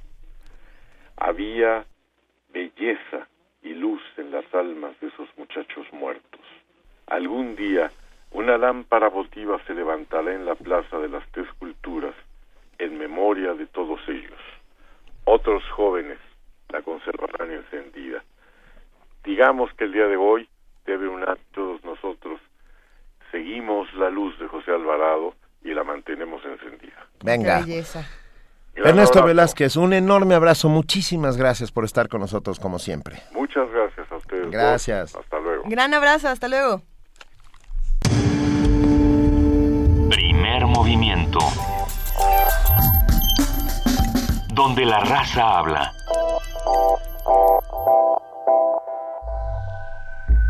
Un acuerdo secreto entre dos o más personas que tienen la misión de gestar algún plan o daño. Todo poder es una conspiración permanente.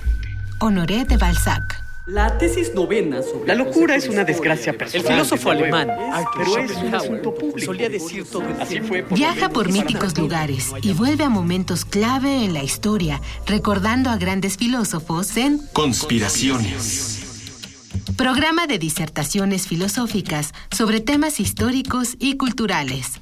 Acompáñanos en un viaje a través del tiempo con la guía de Otto Cázares. lunes y miércoles a las 2.15 de la tarde. Retransmisión martes y jueves a las 10 de la mañana. Por el 96.1 de FM. Radio UNAM. Somos la izquierda que lucha por la gente, una fuerza permanente que promueve la justicia social. Y porque la lucha por la transformación de México se encuentra arraigada en nuestros corazones, demandamos al INE se regresen los más de 37 mil votos que desaparecieron indebidamente durante la caída del sistema. El proceso electoral no ha terminado. No hemos perdido el registro. Nos faltan 3.300 votos. Hemos sido, somos y seremos el Partido del Trabajo. Una orquesta en la cocina. Cuarteto de cuerdas en el auto. Y un violonchelo solista sentado en el sillón favorito de la sala. Orquesta Filarmónica de la UNAM. Desde la sala Nezahualcóyotl. Escucha los conciertos los domingos al mediodía. Desde la comodidad de tu casa. 96.1 FM. Radio UNAM.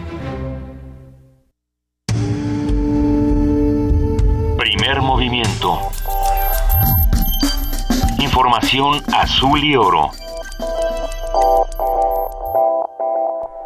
Es tiempo del corte informativo de las 9 de la mañana con nuestra compañera Elizabeth Rojas. Mil gracias, Elizabeth.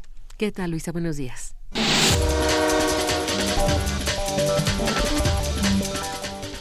En España, el Tribunal Superior de Justicia de Cataluña ha citado a declarar como imputado al presidente de la Generalitat, Artur Mas.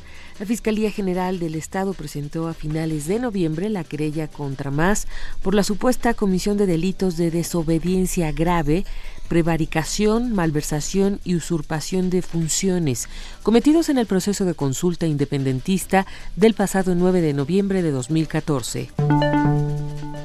La coalición militar liderada por Arabia Saudí realizó un bombardeo contra una boda en la provincia de Taiz, al suroeste de Yemen, dejando un saldo de 30 personas muertas, de las cuales la mayoría eran mujeres y menores de edad.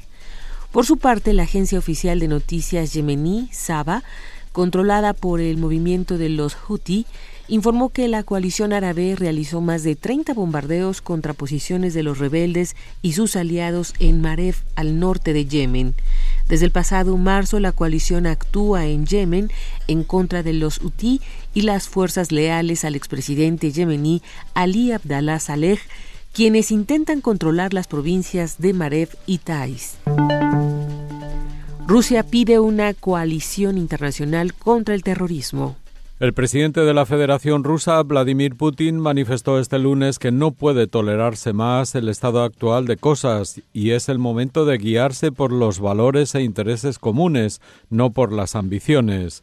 Putin instó a crear una coalición internacional contra el terrorismo. El presidente ruso pronunció un discurso en la Asamblea General de la ONU durante el debate de alto nivel que coincide con el 70 aniversario de la organización.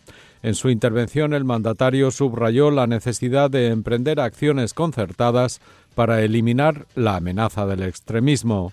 Sobre la base del derecho internacional debemos unir esfuerzos y crear una coalición internacional genuina y amplia contra el terrorismo, similar a la que se creó contra Hitler. Podría reunir a una gama de fuerzas dispuestas a resistir con decisión a los que, al igual que los nazis, siembran el mal y el odio en la humanidad, dijo Putin. Detalló que los países musulmanes deberían desempeñar un papel clave en dicha coalición, en vista de que el ISIS supone una amenaza directa para ellos, además de que desvirtúa el valor humanístico del Islam. Por otra parte, el presidente ruso lamentó que no se aprendan las lecciones de la historia y se continúe tratando de exportar revoluciones y modelos que desequilibran y crean vacíos de poder y anarquía, como ha ocurrido en varios países de Medio Oriente y el norte de África. Esas situaciones de caos son aprovechadas por el extremismo y el terrorismo, apuntó Putin, citando el caso de Libia e Irak y la extensión de ISIS hacia Siria. Agregó que ese grupo extremista se formó inicialmente como un instrumento contra los gobiernos laicos indeseables, por lo que consideró que es hipócrita e irresponsable advertir sobre la amenaza del terrorismo mientras se ignoran las vías de financiamiento y apoyo a las agrupaciones extremistas. Víctor Martín, Naciones Unidas, Nueva York. En información nacional, acuerdan en la Cámara de Diputados la distribución de las 56 comisiones ordinarias. El acuerdo de los coordinadores de las fracciones parlamentarias otorgó 23 comisiones para el PRI, 12 para el PAN, 7 para el PRD, 5 para el Partido Verde, 4 para Morena, 3 para Movimiento Ciudadano, así como una para Nueva Alianza y una más para Encuentro Social. César Camacho, presidente de la Junta de Coordinación Política, confirmó que el PRI mantendrá la Comisión de Presupuesto, el PAN la de Hacienda y el PRD la de Puntos Constitucionales y de Vigilancia de la Auditoría Superior de la Federación, entre otras.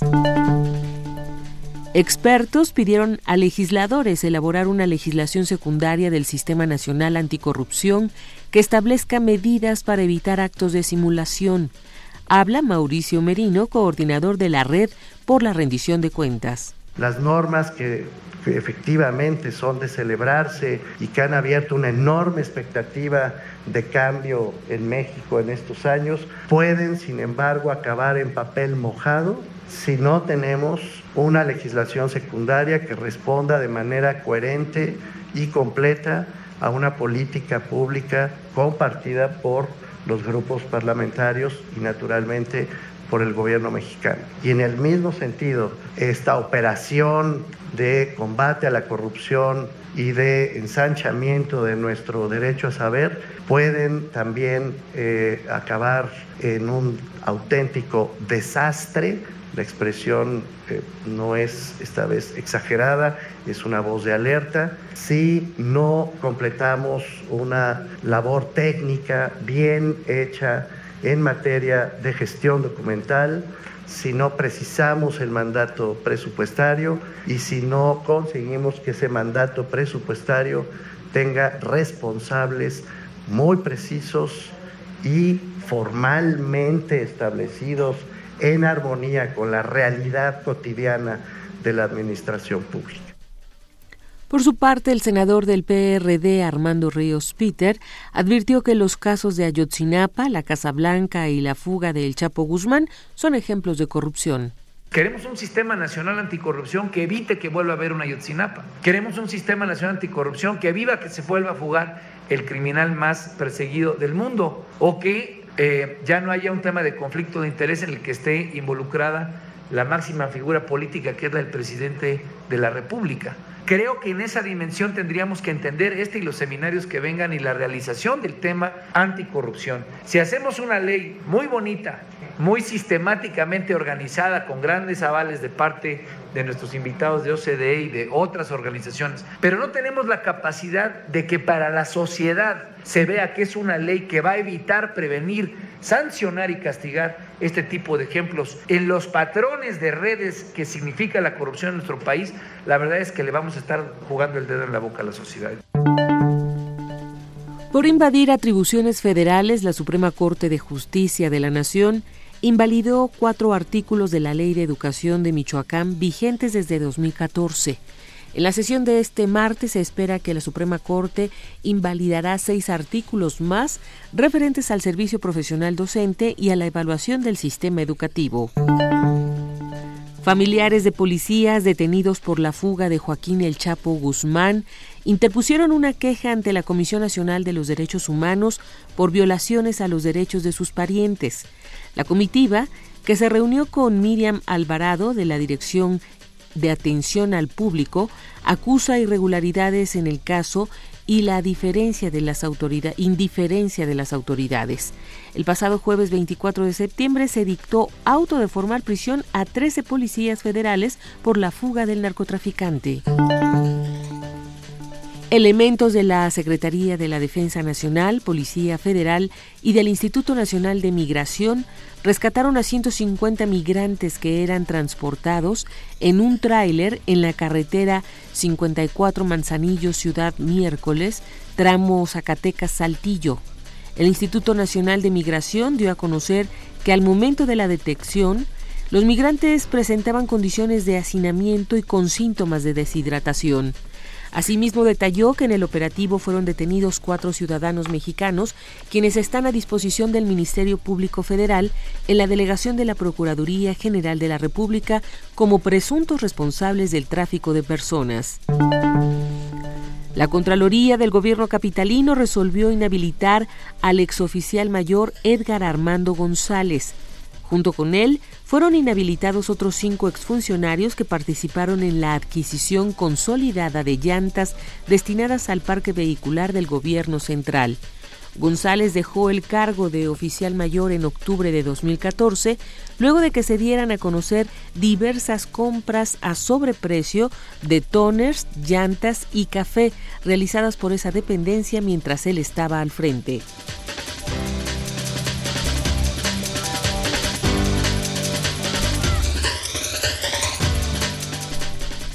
9 de la mañana, 12 minutos. Mil gracias a nuestra compañera Elizabeth Rojas por este corte informativo y nos vemos mañana. Hasta mañana, Benito. Gracias.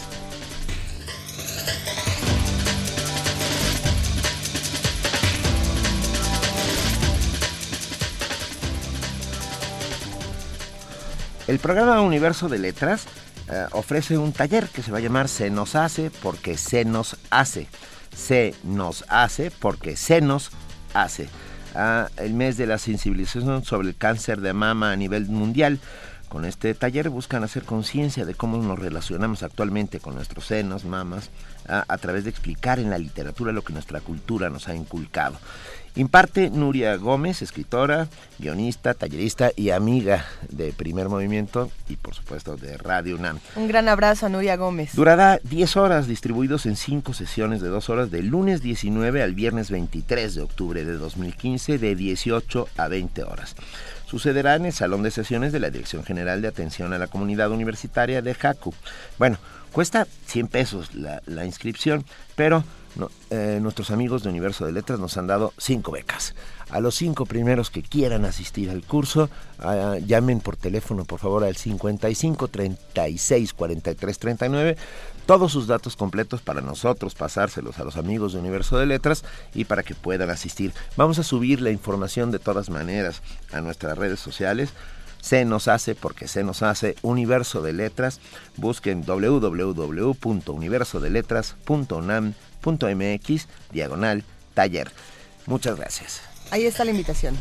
Y ahora nos vamos a escuchar Conjugación del 43 de Miguel Santos. Esto es una, una, producción de Verónica Galicia en la voz de Daniel Iván y forma parte de Si hay olvido, no hay justicia. Estas producciones de Radio UNAM que están entrando en nuestro espacio de poesía necesaria porque es urgente no olvidar. Si hay olvido, no hay justicia. Nos faltan 43. ¿Qué pasó realmente la noche del 26 y la madrugada del 27 de septiembre? ¿Por qué se los llevaron? ¿Dónde están? ¿Dónde están? ¿Dónde están? ¿Dónde están? ¿Dónde están? A un año. 43 poetas, 43 artistas sonoros, 43 días de transmisión porque si hay olvido, no hay justicia.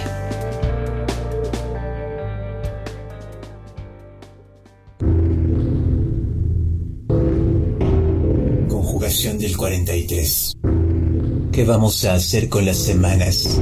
Con el tiempo tan triste que amanece sin tocar a la puerta, sin tener que decir más que la noche se ha llevado otros tantos a los que les negaron el consuelo final de cerrarles los ojos. ¿Qué vamos a hacer cuando tengamos que mirar al otro sin sentir un milímetro de culpa?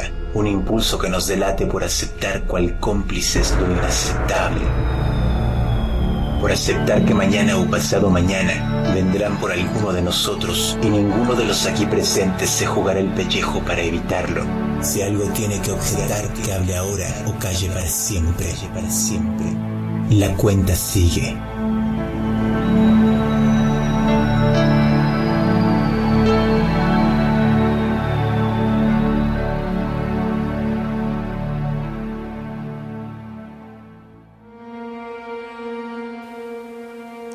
Poema Conjugación del 43 de Miguel Santos. Voz Daniel Iván. Producción y montaje, Verónica Galicia. Si hay olvido, no hay justicia. Nos faltan 43 y 24 mil. Una producción coordinada por Radio UNAM.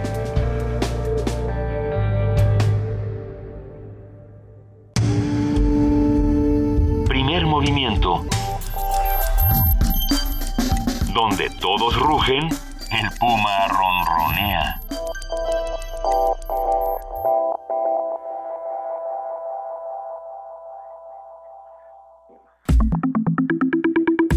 La mesa del día.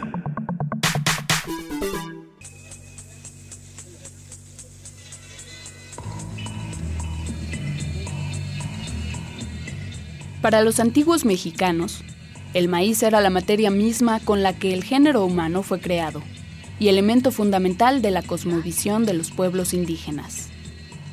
El maíz es patrimonio de México y del mundo. Es el sustento y la base de la alimentación y de la economía de varios pueblos. Nuestro país tiene 60 razas de este cereal, cada una con diversas variedades domesticadas y silvestres. Sin embargo, esta diversidad se ha visto amenazada a últimas fechas por la proliferación de cultivos transgénicos.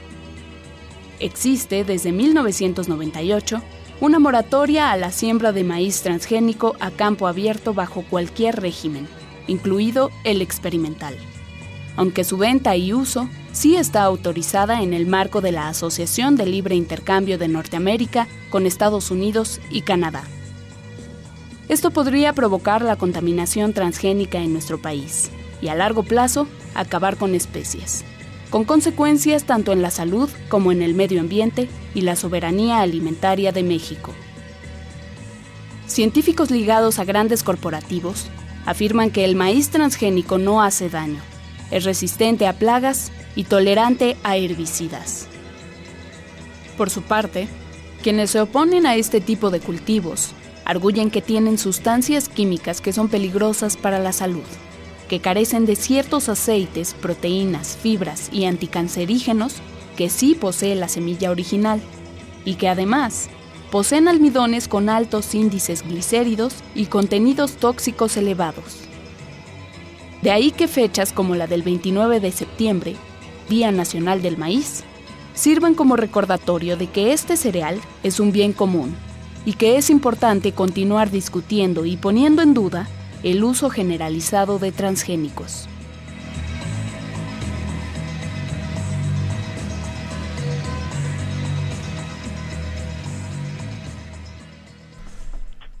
A propósito del Día Nacional del Maíz, hoy conversaremos sobre el maíz como símbolo, como recurso, como fuente de sustento y las amenazas que sufre. Para eso contamos con la participación de Adelita San Vicente, representante de la colectividad Demanda Colectiva Maíz, colectividad de 53 personas, entre ellas representantes de 20 organizaciones de productores campesinos, apicultores y derechos humanos, artistas e investigadores. Buenos días, Adelita San Vicente, ¿cómo estás? Gracias por acompañarnos. Muy, muy buenos días, Luis, aquí muy contenta en el Día del Maíz, con mucha lluvia. Sí, bueno, para que, para que crezca. Claro, para que crezca la milpa, aquí estamos en el Jardín Botánico de la UNAM. Ay, al rato nos damos una vuelta. ¿Va a ser todo el día, Adelita? Pues sí, es hasta las 3 de la tarde aquí vamos a estar. Cuéntanos, ¿por qué es importante tener un Día Nacional del Maíz y qué es lo que estamos celebrando?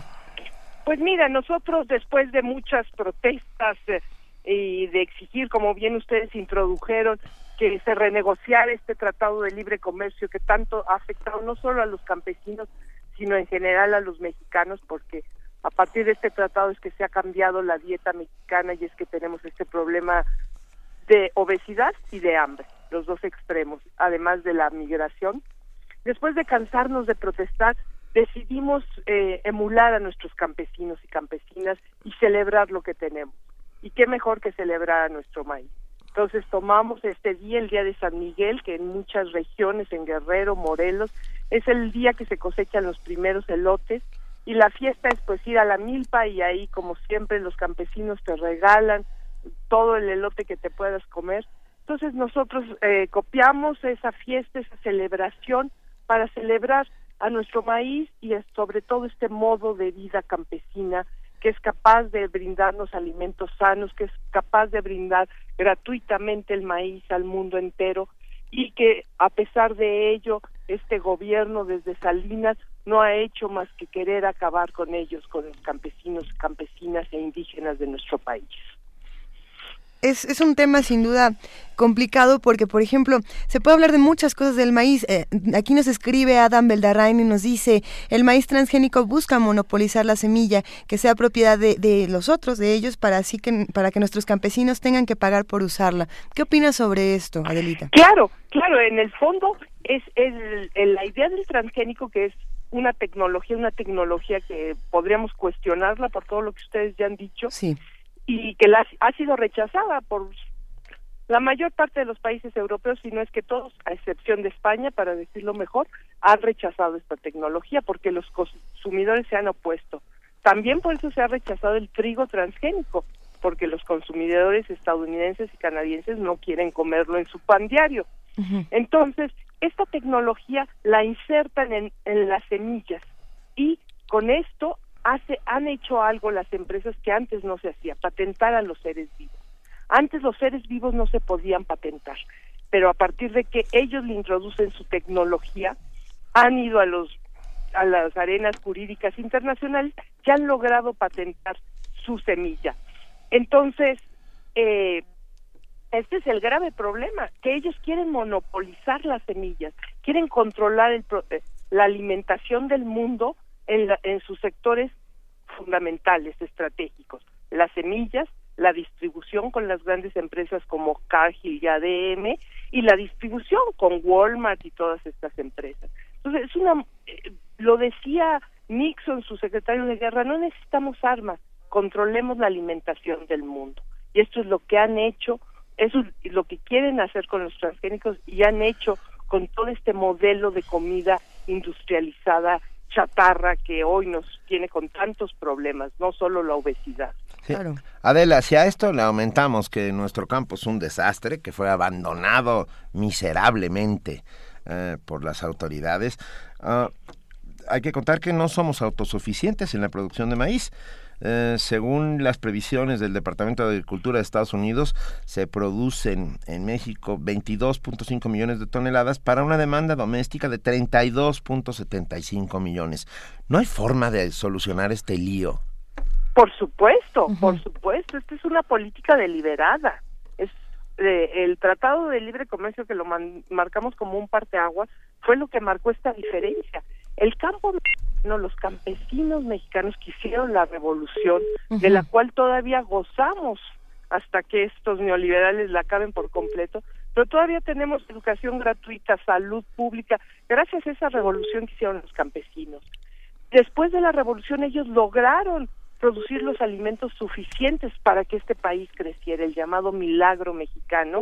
La industrialización del país se, se hizo gracias a la sobreproducción, a los excedentes que produjo el campo. Claro, cayó en una crisis y a partir de esa crisis eh, Salinas y sus compinches empezaron a decir el campo no es negocio, vamos a firmar un tratado de libre comercio, mejor importar alimentos de mala calidad y que los campesinos se vayan del otro lado a trabajar sin ningún tratado migratorio y la apuesta que, que, que sabemos tenían es que los lo que sucede hoy en día los territorios están llenos de esta violencia de narcotráfico porque han sacado a la gente, han querido que los territorios estén al, al, libre al, a la libre demanda de, de, los narcotraficantes y de las empresas mineras y de las empresas que quieren sacar los recursos fitogenéticos. La gran riqueza que existe en nuestro campo mexicano es lo que está en disputa en este momento. Y es por esto que, como le ha llamado Armando Bartra, lo que ha impulsado desde Salinas a la fecha todos los gobiernos mexicanos es un agrocidio. La idea es asesinar como lo están haciendo, porque no solo tenemos a los jóvenes de Ayotzinapa, sino todas las fosas que sabemos que están en nuestro campo mexicano son producto de este modelo de despojo de los territorios. ¿Qué va a suceder hoy en este Día Nacional del Maíz? Ah, yo creo que hoy en el país. No, no, pues, no. que no sea otra revolución. No, bueno. Estamos en este Día del Maíz hemos tenido desde el viernes estamos trabajando primero con un mercado campesino con todas estas alternativas maravillosas de productos campesinos. Tuvimos aquí en el Jardín Botánico un mercado campesino que, en que los productores traen sus productos directamente, esos productos sanos, sin agroquímicos, con esa diversidad que tiene nuestro campo mexicano maravillosa, quintoniles, jitomates de todo tipo, tomates de colores, en fin, maíces de más colores. Eso fue el viernes. Eh, ayer tuvimos un diálogo de los científicos aquí en UNAM con los campesinos. Y la gran maravilla es que a pesar del, de los golpes que reciben cotidianamente los campesinos, siguen trabajando en alternativas. En cada una de las organizaciones, la TOSEP, Antitratanis, que los compañeros de Guerrero se están trabajando alternativas para seguir produciendo sin agroquímicos, para formar cooperativas de, de ahorro, de consumo. Y bueno, eso fue ayer y hoy tenemos la celebración, hoy estamos aquí ya preparando toda una ofrenda, vamos a estar aquí con un ritual, vamos a cosechar una milpa que se sembró en el jardín botánico para qué mejor manera de celebrar nuestro maíz, vamos a ofrecer comida y vamos a tener unas palabras de Cristina Barros por parte de la campaña Sin Maíz No hay País. Y nos va a acompañar ni más ni menos que Enrique Olvera, que es hoy el chef mexicano más importante, acaba de recibir un premio por su rescate de la comida mexicana.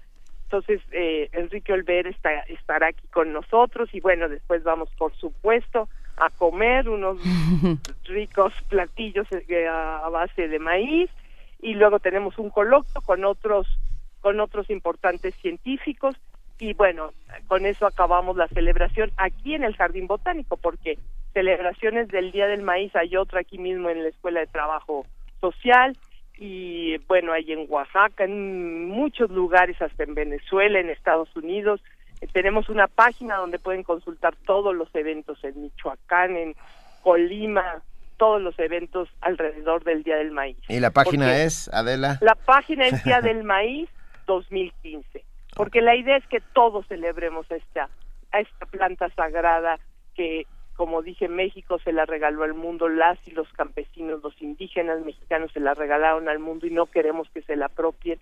Y bueno, pensamos que si algo nos puede identificar, ayer decíamos qué significa el maíz, el maíz es la unión, y es esa unión, esa unión que se da en la milpa, donde el frijol, el maíz, la calabaza, todas las plantas se ayudan para crecer. Así queremos una sociedad en milpa, donde todos desde la diferencia, desde esta diversidad maravillosa, que somos científicos, artistas, cocineros, todos nos unamos para sostener este país, que quieren llevarlo al, al abismo, pero estamos, la sociedad, que somos la mayoría, dispuestos a hacer esta gran milpa esta milpa para sostener a nuestro querido México. Qué, qué belleza esto que acabas de decir, Adelita. Estamos, la verdad es que sí estamos conmovidos aquí en la cabina de primer movimiento.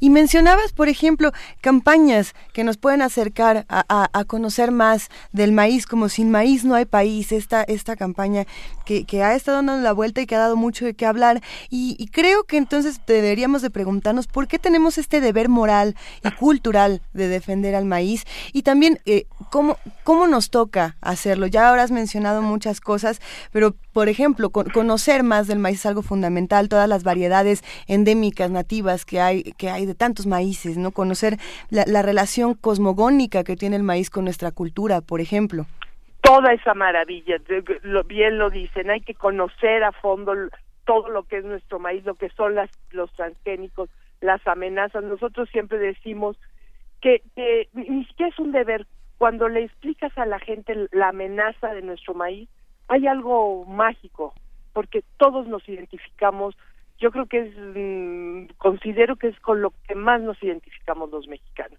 Ayer un cubano en el taller decía, yo llegué a este país y me olía algo, algo, algo, este país huele a maíz. Y es muy bonito, porque en realidad, pues sí, hasta nosotros olemos a maíz, somos de maíz, nuestro corazón es de maíz. Entonces, a ver, esta amenaza frente a un regalo que hemos hecho al mundo, saber esta amenaza a los que los producen, a los campesinos, a los indígenas, nos debe, pues como nos ha pasado con Ayotzinapa, hacer salir a las calles, tener una conciencia, tener una conciencia de nuestro consumo. Eso es muy importante, saber que en nuestro consumo podemos hacer alguna diferencia, saber que si comemos eh, cereales de esos en caja cornflakes que no son nada y es más que basura que estamos comprando frente a una alegría, un refresco frente a un agua. Tenemos mucho que hacer, consultar nuestras páginas, unirse a estas celebraciones, hacer su celebración en su casa con sus Mm. compañeros de Claro. trabajo, de escuela, comer unos elotes, platicar del maíz y de lo que nos da el campo mexicano. Adela, te manda un saludo a Alan Derbez, que nos escribió. Ah, mi, mi compañero. Yo lo sé. Y, y me encantó porque hay un mensaje de Juan Ramírez Marín que dice, esa Adelita parece Adelita. Pues Ay, fíjate que bonito.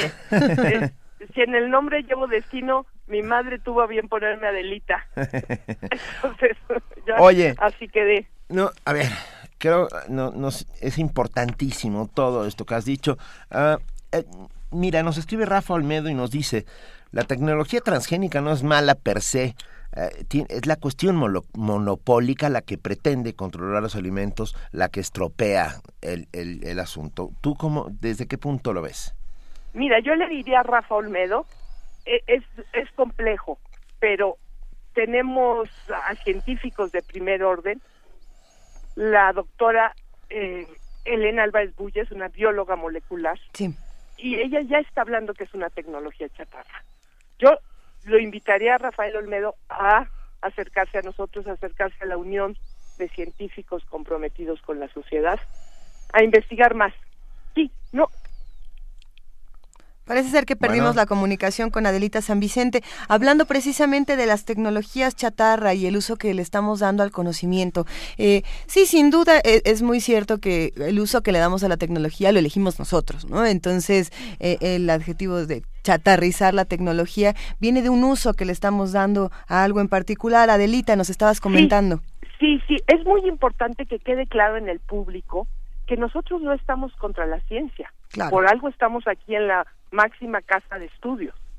Nosotros queremos que la ciencia sirva al, al pueblo, al México, a que comamos alimentos sanos.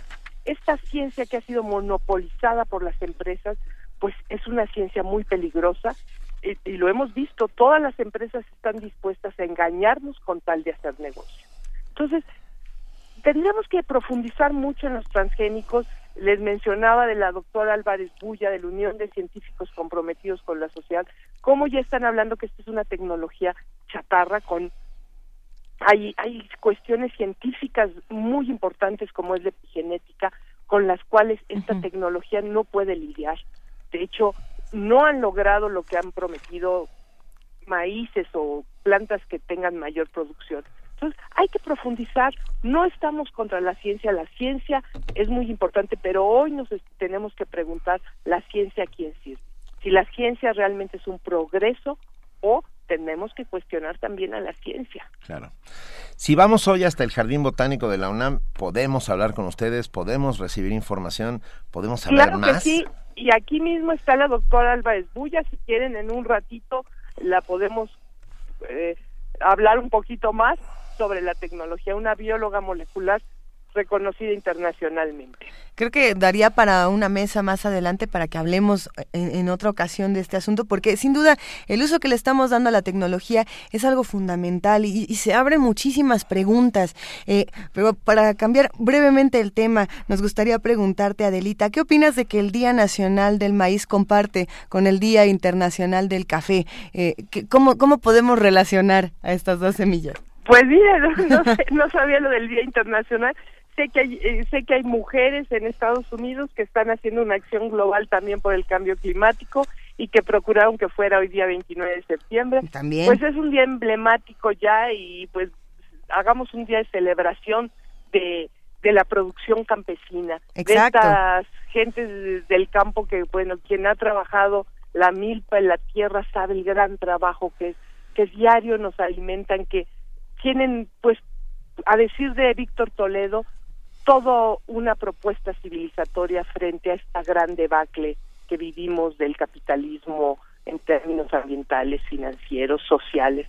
Los campesinos, los indígenas, eh, los mexicanos en específico, tienen una propuesta. Volteemos a verlos, volvamos a redignificarlos, a revalorarlos y comamos alimentos campesinos y sanos, para empezar. Hagámoslo y acerquémonos a la comunidad, hagamos comunidad y la, una manera de hacer comunidad es comprando eh, regionalmente lo que se produce alrededor nuestro. Así es. Adelita, Adela San Vicente, millones de gracias por estar esta mañana con nosotros. Un, un gran habla. Dime, dime. A ustedes, Benito. No, no, no, y a comerse unos buenos tlacoyos. Nos los pero bueno, no, me, estoy, estamos por salir. Ya sabemos cómo vamos a festejar. Perfecto. un abrazo, muchas gracias, Adela. Muy fuerte, hasta luego. Hasta luego. Primer movimiento. Escucha la vida con otro sentido.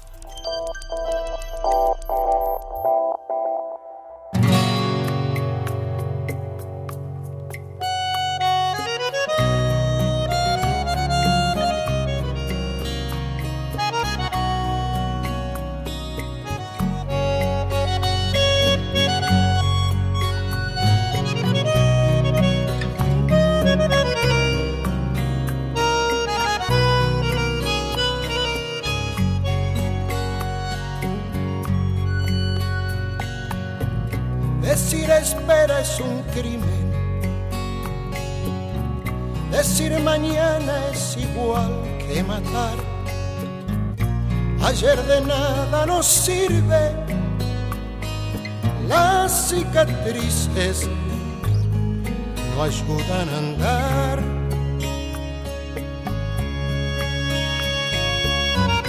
Solo morir permanece como la más inmutable razón. Vivir es un accidente, un ejercicio de gozo y dolor.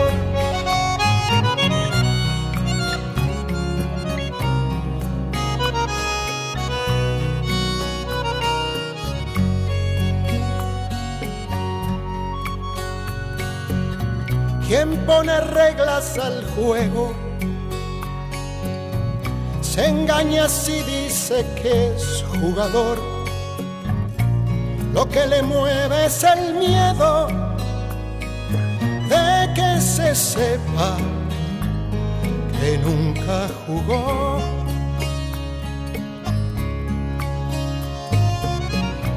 La ciencia es una estrategia es una forma de atar la verdad. Es algo más que materia, pues el misterio se oculta detrás.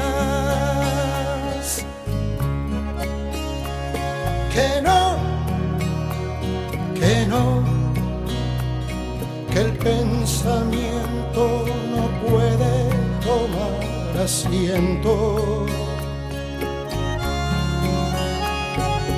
Que el pensamiento es estar siempre de paso, de paso, de paso. De paso.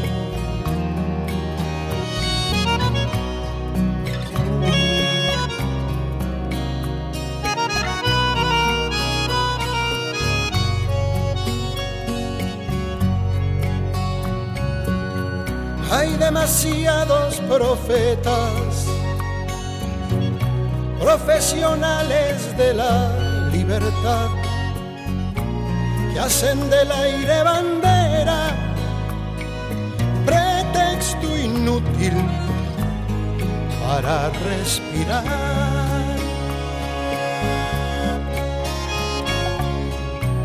En una noche infinita, que va meciendo este gran ataúd, donde olvidamos que el día solo es un punto, un punto de luz.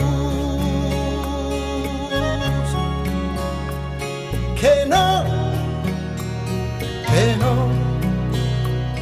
que el pensamiento no puede tomar siento. El pensamiento es estar siempre de paso, de paso,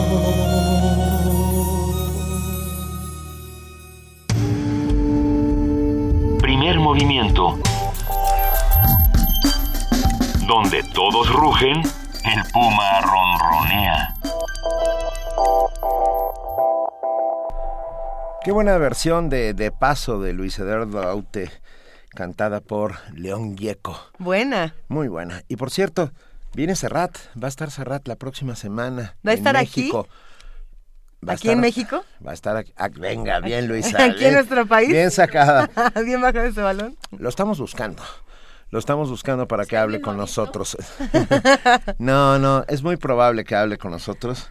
Eh, será un inmenso placer poder tener una conversación con Juan Manuel Serrat. Pero bueno, en lo que en lo que lo vemos ya podemos decirle a todos que ya tenemos ganadores de los libros electrónicos de Saberes y delirios. y son A ver, tenemos aquí a, Caldo, a Carlos Calderón. alias Felipe no es mi primo, que nos contestó Peñón de los Baños como uno de los manantiales, Flavio López Alcocer eh, y Eduardo Guerrero, tem- de- que dijo Temesco. A, a ellos tres eh, ya se comunica con, con ellos Fabián, eh, Fabián, Vania. Vania Nuche les va a mandar un mensaje privado y les mandará por correo electrónico esta versión de Saberes y Delirios.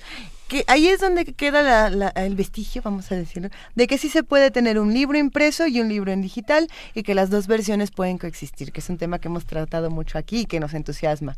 Eh, pero Cuau- Cuauhtémoc nos escribe y A dice. ¿cómo se llama la canción de hoy a las 9.39? Se llama. De Paso, de Luis Eduardo Aute, cantada por León Gieco, ese gran, gran compositor y cantautor intérprete. argentino.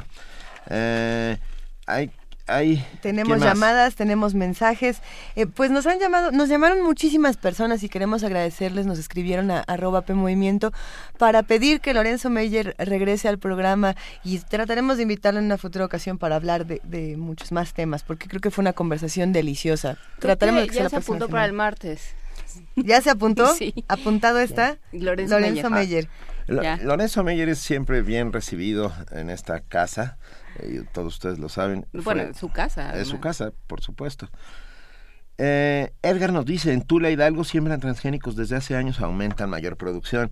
Y abundando en lo mismo, Jorge Leiva dice, cuidado, mucho cuidado con pensar que la ciencia no es progreso. No es lo mismo la coherencia que su mala, la ciencia que su mala aplicación. Estamos de acuerdo.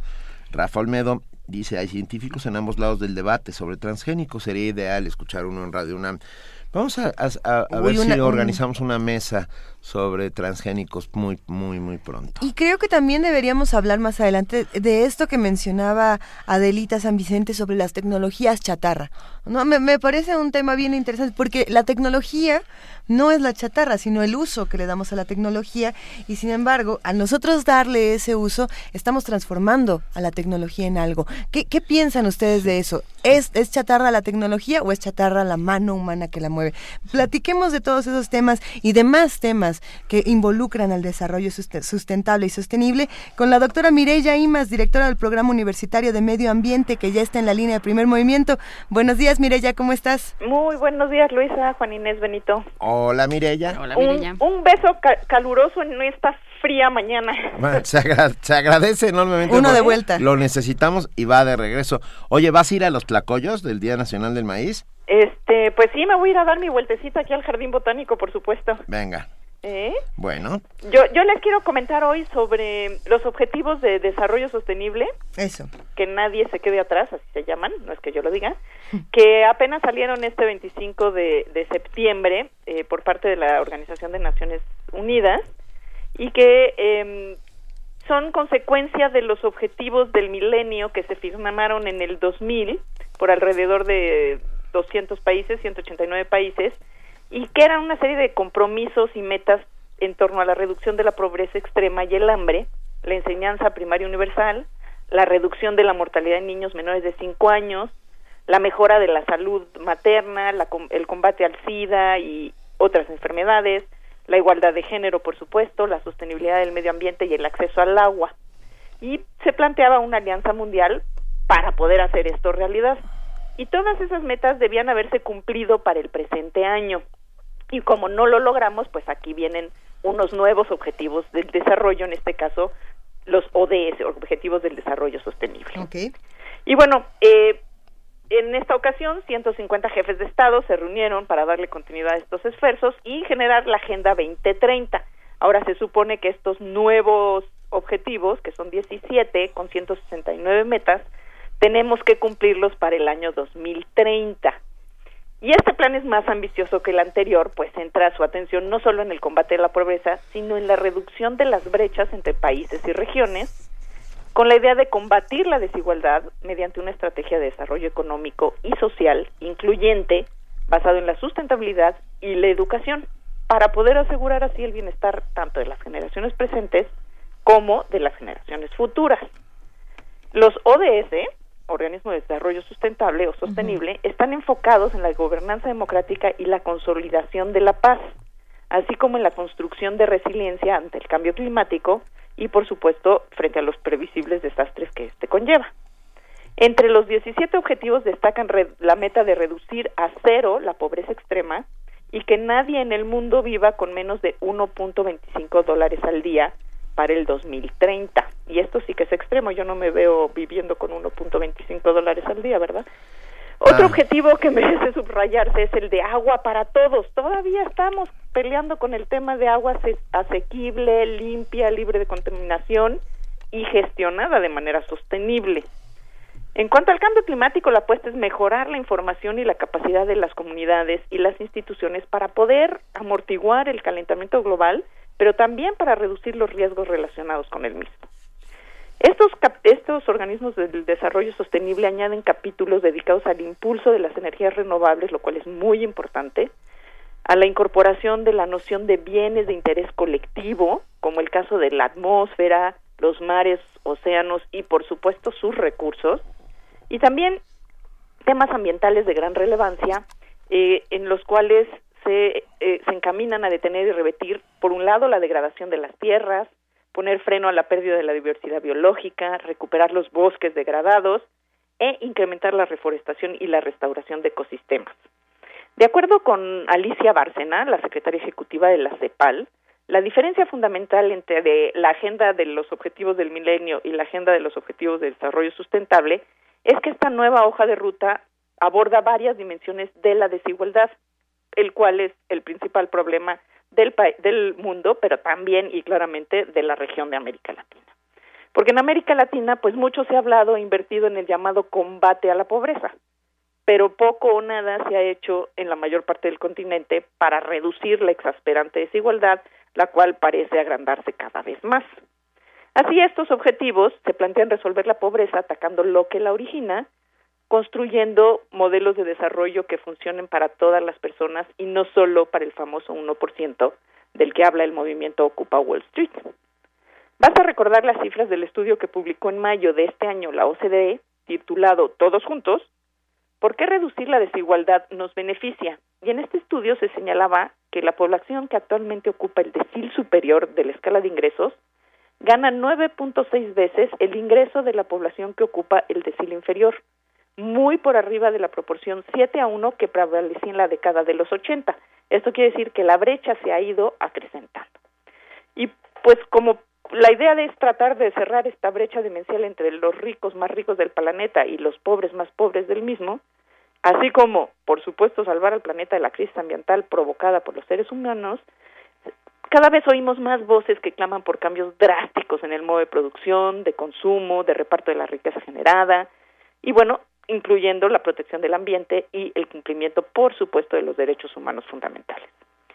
Así pues, yo diría que el desarrollo sostenible exige una considerable acción colectiva, de manera que si realmente queremos evitar que la humanidad llegue al 2030 como llegamos al 2015, frente a promesas que nunca cumplimos, es indispensable que pongamos manos a la obra, nos organicemos y que para que esta vez, como dicen los propios objetivos del desarrollo sustentable, pues nadie se quede atrás.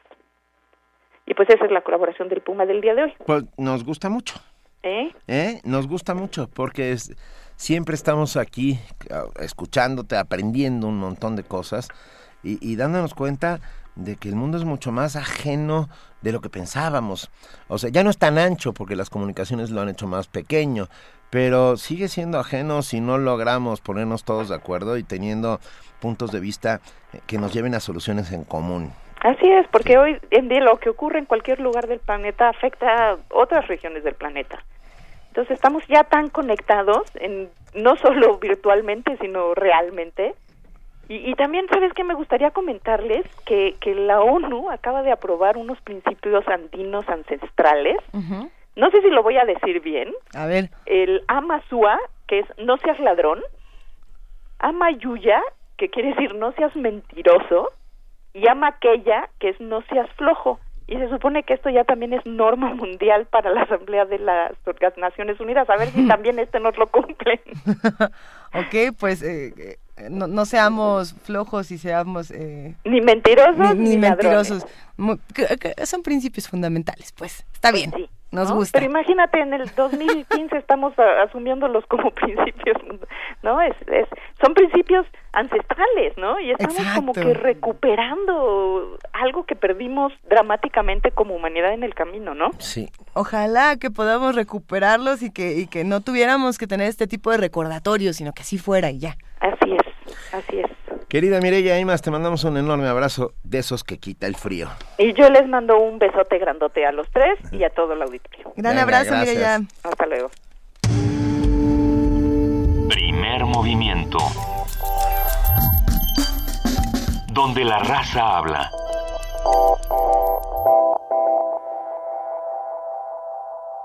Ya estamos de regreso, son las 9.54 y es que Luisa estaba recitando la lista de todo lo que se conmemora hoy, según esto. El día de hoy se, es el Día Nacional del Maíz, pero eh, nos escribieron para decirnos en efecto que era el Día Internacional del Café. Entonces me pregunté de qué más era día y resulta que es el Día Internacional del Corazón, el Día Internacional de los Mares y de la Pesca y el Día Internacional de las Personas sordas, ¿no? Día, día del ¿Qué? Corazón. Día de las Personas Sordas. Ah, perdón. Hijo, caí en el chiste. Malísimo. Pero, pero no, sí nos gusta, está, Está- bueno. eso. Vania. Nuche me cantó, me hizo la canción del mal chiste acaso. Hola Vania Nuche, ¿cómo Hola. estás? Ya Hola, te caché, bien. ¿qué va a pasar hoy en Radio UNAM, Vania? Hoy en Radio UNAM, no se pierdan por el 860 de AM, Chiapas, Expediente Nacional para conocer todos los contenidos del mundo indígena, ecología, desarrollo sustentable y movimientos sociales a las 10 de la mañana. Más tarde, Ingeniería en Marcha para conocer todas las actividades que ofrece la Facultad de Ingeniería a las 12 del día y Letras al Vuelo a las 5 de la tarde para conocer las publicaciones de la Dirección de Literatura de la UNAM. Por el 96.1 de FM no se pierdan la retransmisión de Conspiraciones a las 10 de la mañana, Miocardio, la génesis del sonido a las 3 de la tarde y por la noche jazz francés. Disfruten de una amplia gama del jazz de artistas franceses y comentarios acerca de su trabajo en este género a las 8 de la noche. También escuchan Resistencia Modulada, hoy en Resistor hablarán sobre redes sociales y movimientos sociales. Al- a partir de las 9 de la noche, no se lo pierdan, y los invitamos a nuestro martes de danza en la sala Julián Carrillo. Hoy presentamos a pares con la compañía Tauro Flamenco, Rosa Elena Flores y Jorge Noriega. Los boletos los pueden adquirir directamente aquí en nuestras instalaciones, Adolfo Prieto número 133, Colonia del Valle, con descuento para la comunidad UNAM e INAPAM y visítenos en www.radiounam.unam.mx y síganos en redes sociales como arroba Radio UNAM. Muchísimas gracias, Vania que tengas un gran día. Gracias, igualmente. Buen día a todos. ya tenemos a los ganadores de las becas. Sí, claro. eh, De las sí. cinco becas para Universo de Letras. Los tenemos aquí y los daremos en un Eh, momento. Sí, en un momento. De todos modos, me comunico con ustedes por vía de correo electrónico. Les doy todas las indicaciones. A ver. Ah, nos quedan tres becas. Todavía nos quedan Eh, becas. Es que contestó Patti los teléfonos, entonces Nos nos, quedan- quedan, tres. Venga, Eh, se van pues por redes porque ya nos vamos. Ya nos Pero vamos, déjenos, por favor, sociales. su correo electrónico. Las becas, tenemos todavía tres becas para el curso Se nos hace porque se nos hace, impartido por Nuria Gómez, escritora dentro de Universo de Letras. Todos aquellos que quieran saber más, www.universodeletras.unam.mx, diagonal taller. Juana Inés de esa. ¿qué, qué va a pasar? ¿Qué, ahora sí, querida Nostradamus, ¿qué, ¿Qué va a pasar qué va a mañana? pasar? Mañana en primer movimiento. Mañana en primer movimiento, José Lorangel y su libro de cuentos One Hit Wonder. Vamos a platicar sobre cómo se ve la vida desde el escenario y cómo se ve desde el escritorio y eh, qué tiene que contarnos un rockstar. ¿Será que José lo escribe en el escritorio? ¿No será de los Podemos que escribe como en el regazo o así en la cama, ¿no? Hay escritores que escriben desde su cama, es parte de un ritual. ¿no? Hemos hablado de Marcel Proust hasta La- la- que, el que- escribía en un diván, ¿no? que escribía en un diván todo en busca del tiempo perdido. Bueno, es que era un diván que ¿Quién se era- debe visitar. ¿Quién era el que escribía parado? ¿Era Faulkner? Hemingway, Hemingway. Hemingway, parado y el- pero tenía un motivo de escribir parado. ¿Sí? Sí, tenía problemas, almorranas. Ah, entonces escribía furiosamente sobre los, las chimeneas con su pequeña máquina de escribir. Pero bueno. Bueno, todos los rituales tienen, Bueno, tienen sí. de dónde. Sí, sí, sí. Y también, bueno, ya, ya que tuvieron este bonito momento, eh, va- Sí, por, por Hemingway, perdón. Vamos a hablar sobre el corredor Chapultepec, sobre esta obra, eh, sobre es- esta obra urbana que nos tiene a todos tan inquietos, que, que nos hace preguntarnos a quién va a beneficiar esa obra, para qué sirve y, ¿Para qué es? Sí. y sobre todo cómo deben cambiar y evolucionar las ciudades. Yo creo que esa es la gran pregunta que nos tenemos que hacer los habitantes de la Ciudad de México, así es que nos la haremos mañana y platicaremos sobre el tema. Para todos los que nos han pedido que hablemos Para todos sobre los que nos el han pedido de, eh, que hablemos sobre Chapultepec, hablaremos sobre ello. Y, y bueno, pues hablaremos sobre el populismo, hablaremos sobre Eso, que Putin. viene mucho esta temporada. reunión Putin, de Obama, Putin-Obama, guau. Putin, Obama y, que- y sus opiniones de Bashar el Assad. Y bueno, pues un montón de cosas. Mañana los esperamos aquí en Primer Movimiento. Muchas, Muchas gracias. gracias, Juana Inés de esa. Un placer que, ya- que estés con nosotros, como siempre. Ya nos gracias vamos. a todos los que hacen posible Primer Movimiento. Gracias, Benito Taibo. Muchas gracias, Luisa Iglesias. Esto fue Primer Movimiento. El mundo desde la universidad.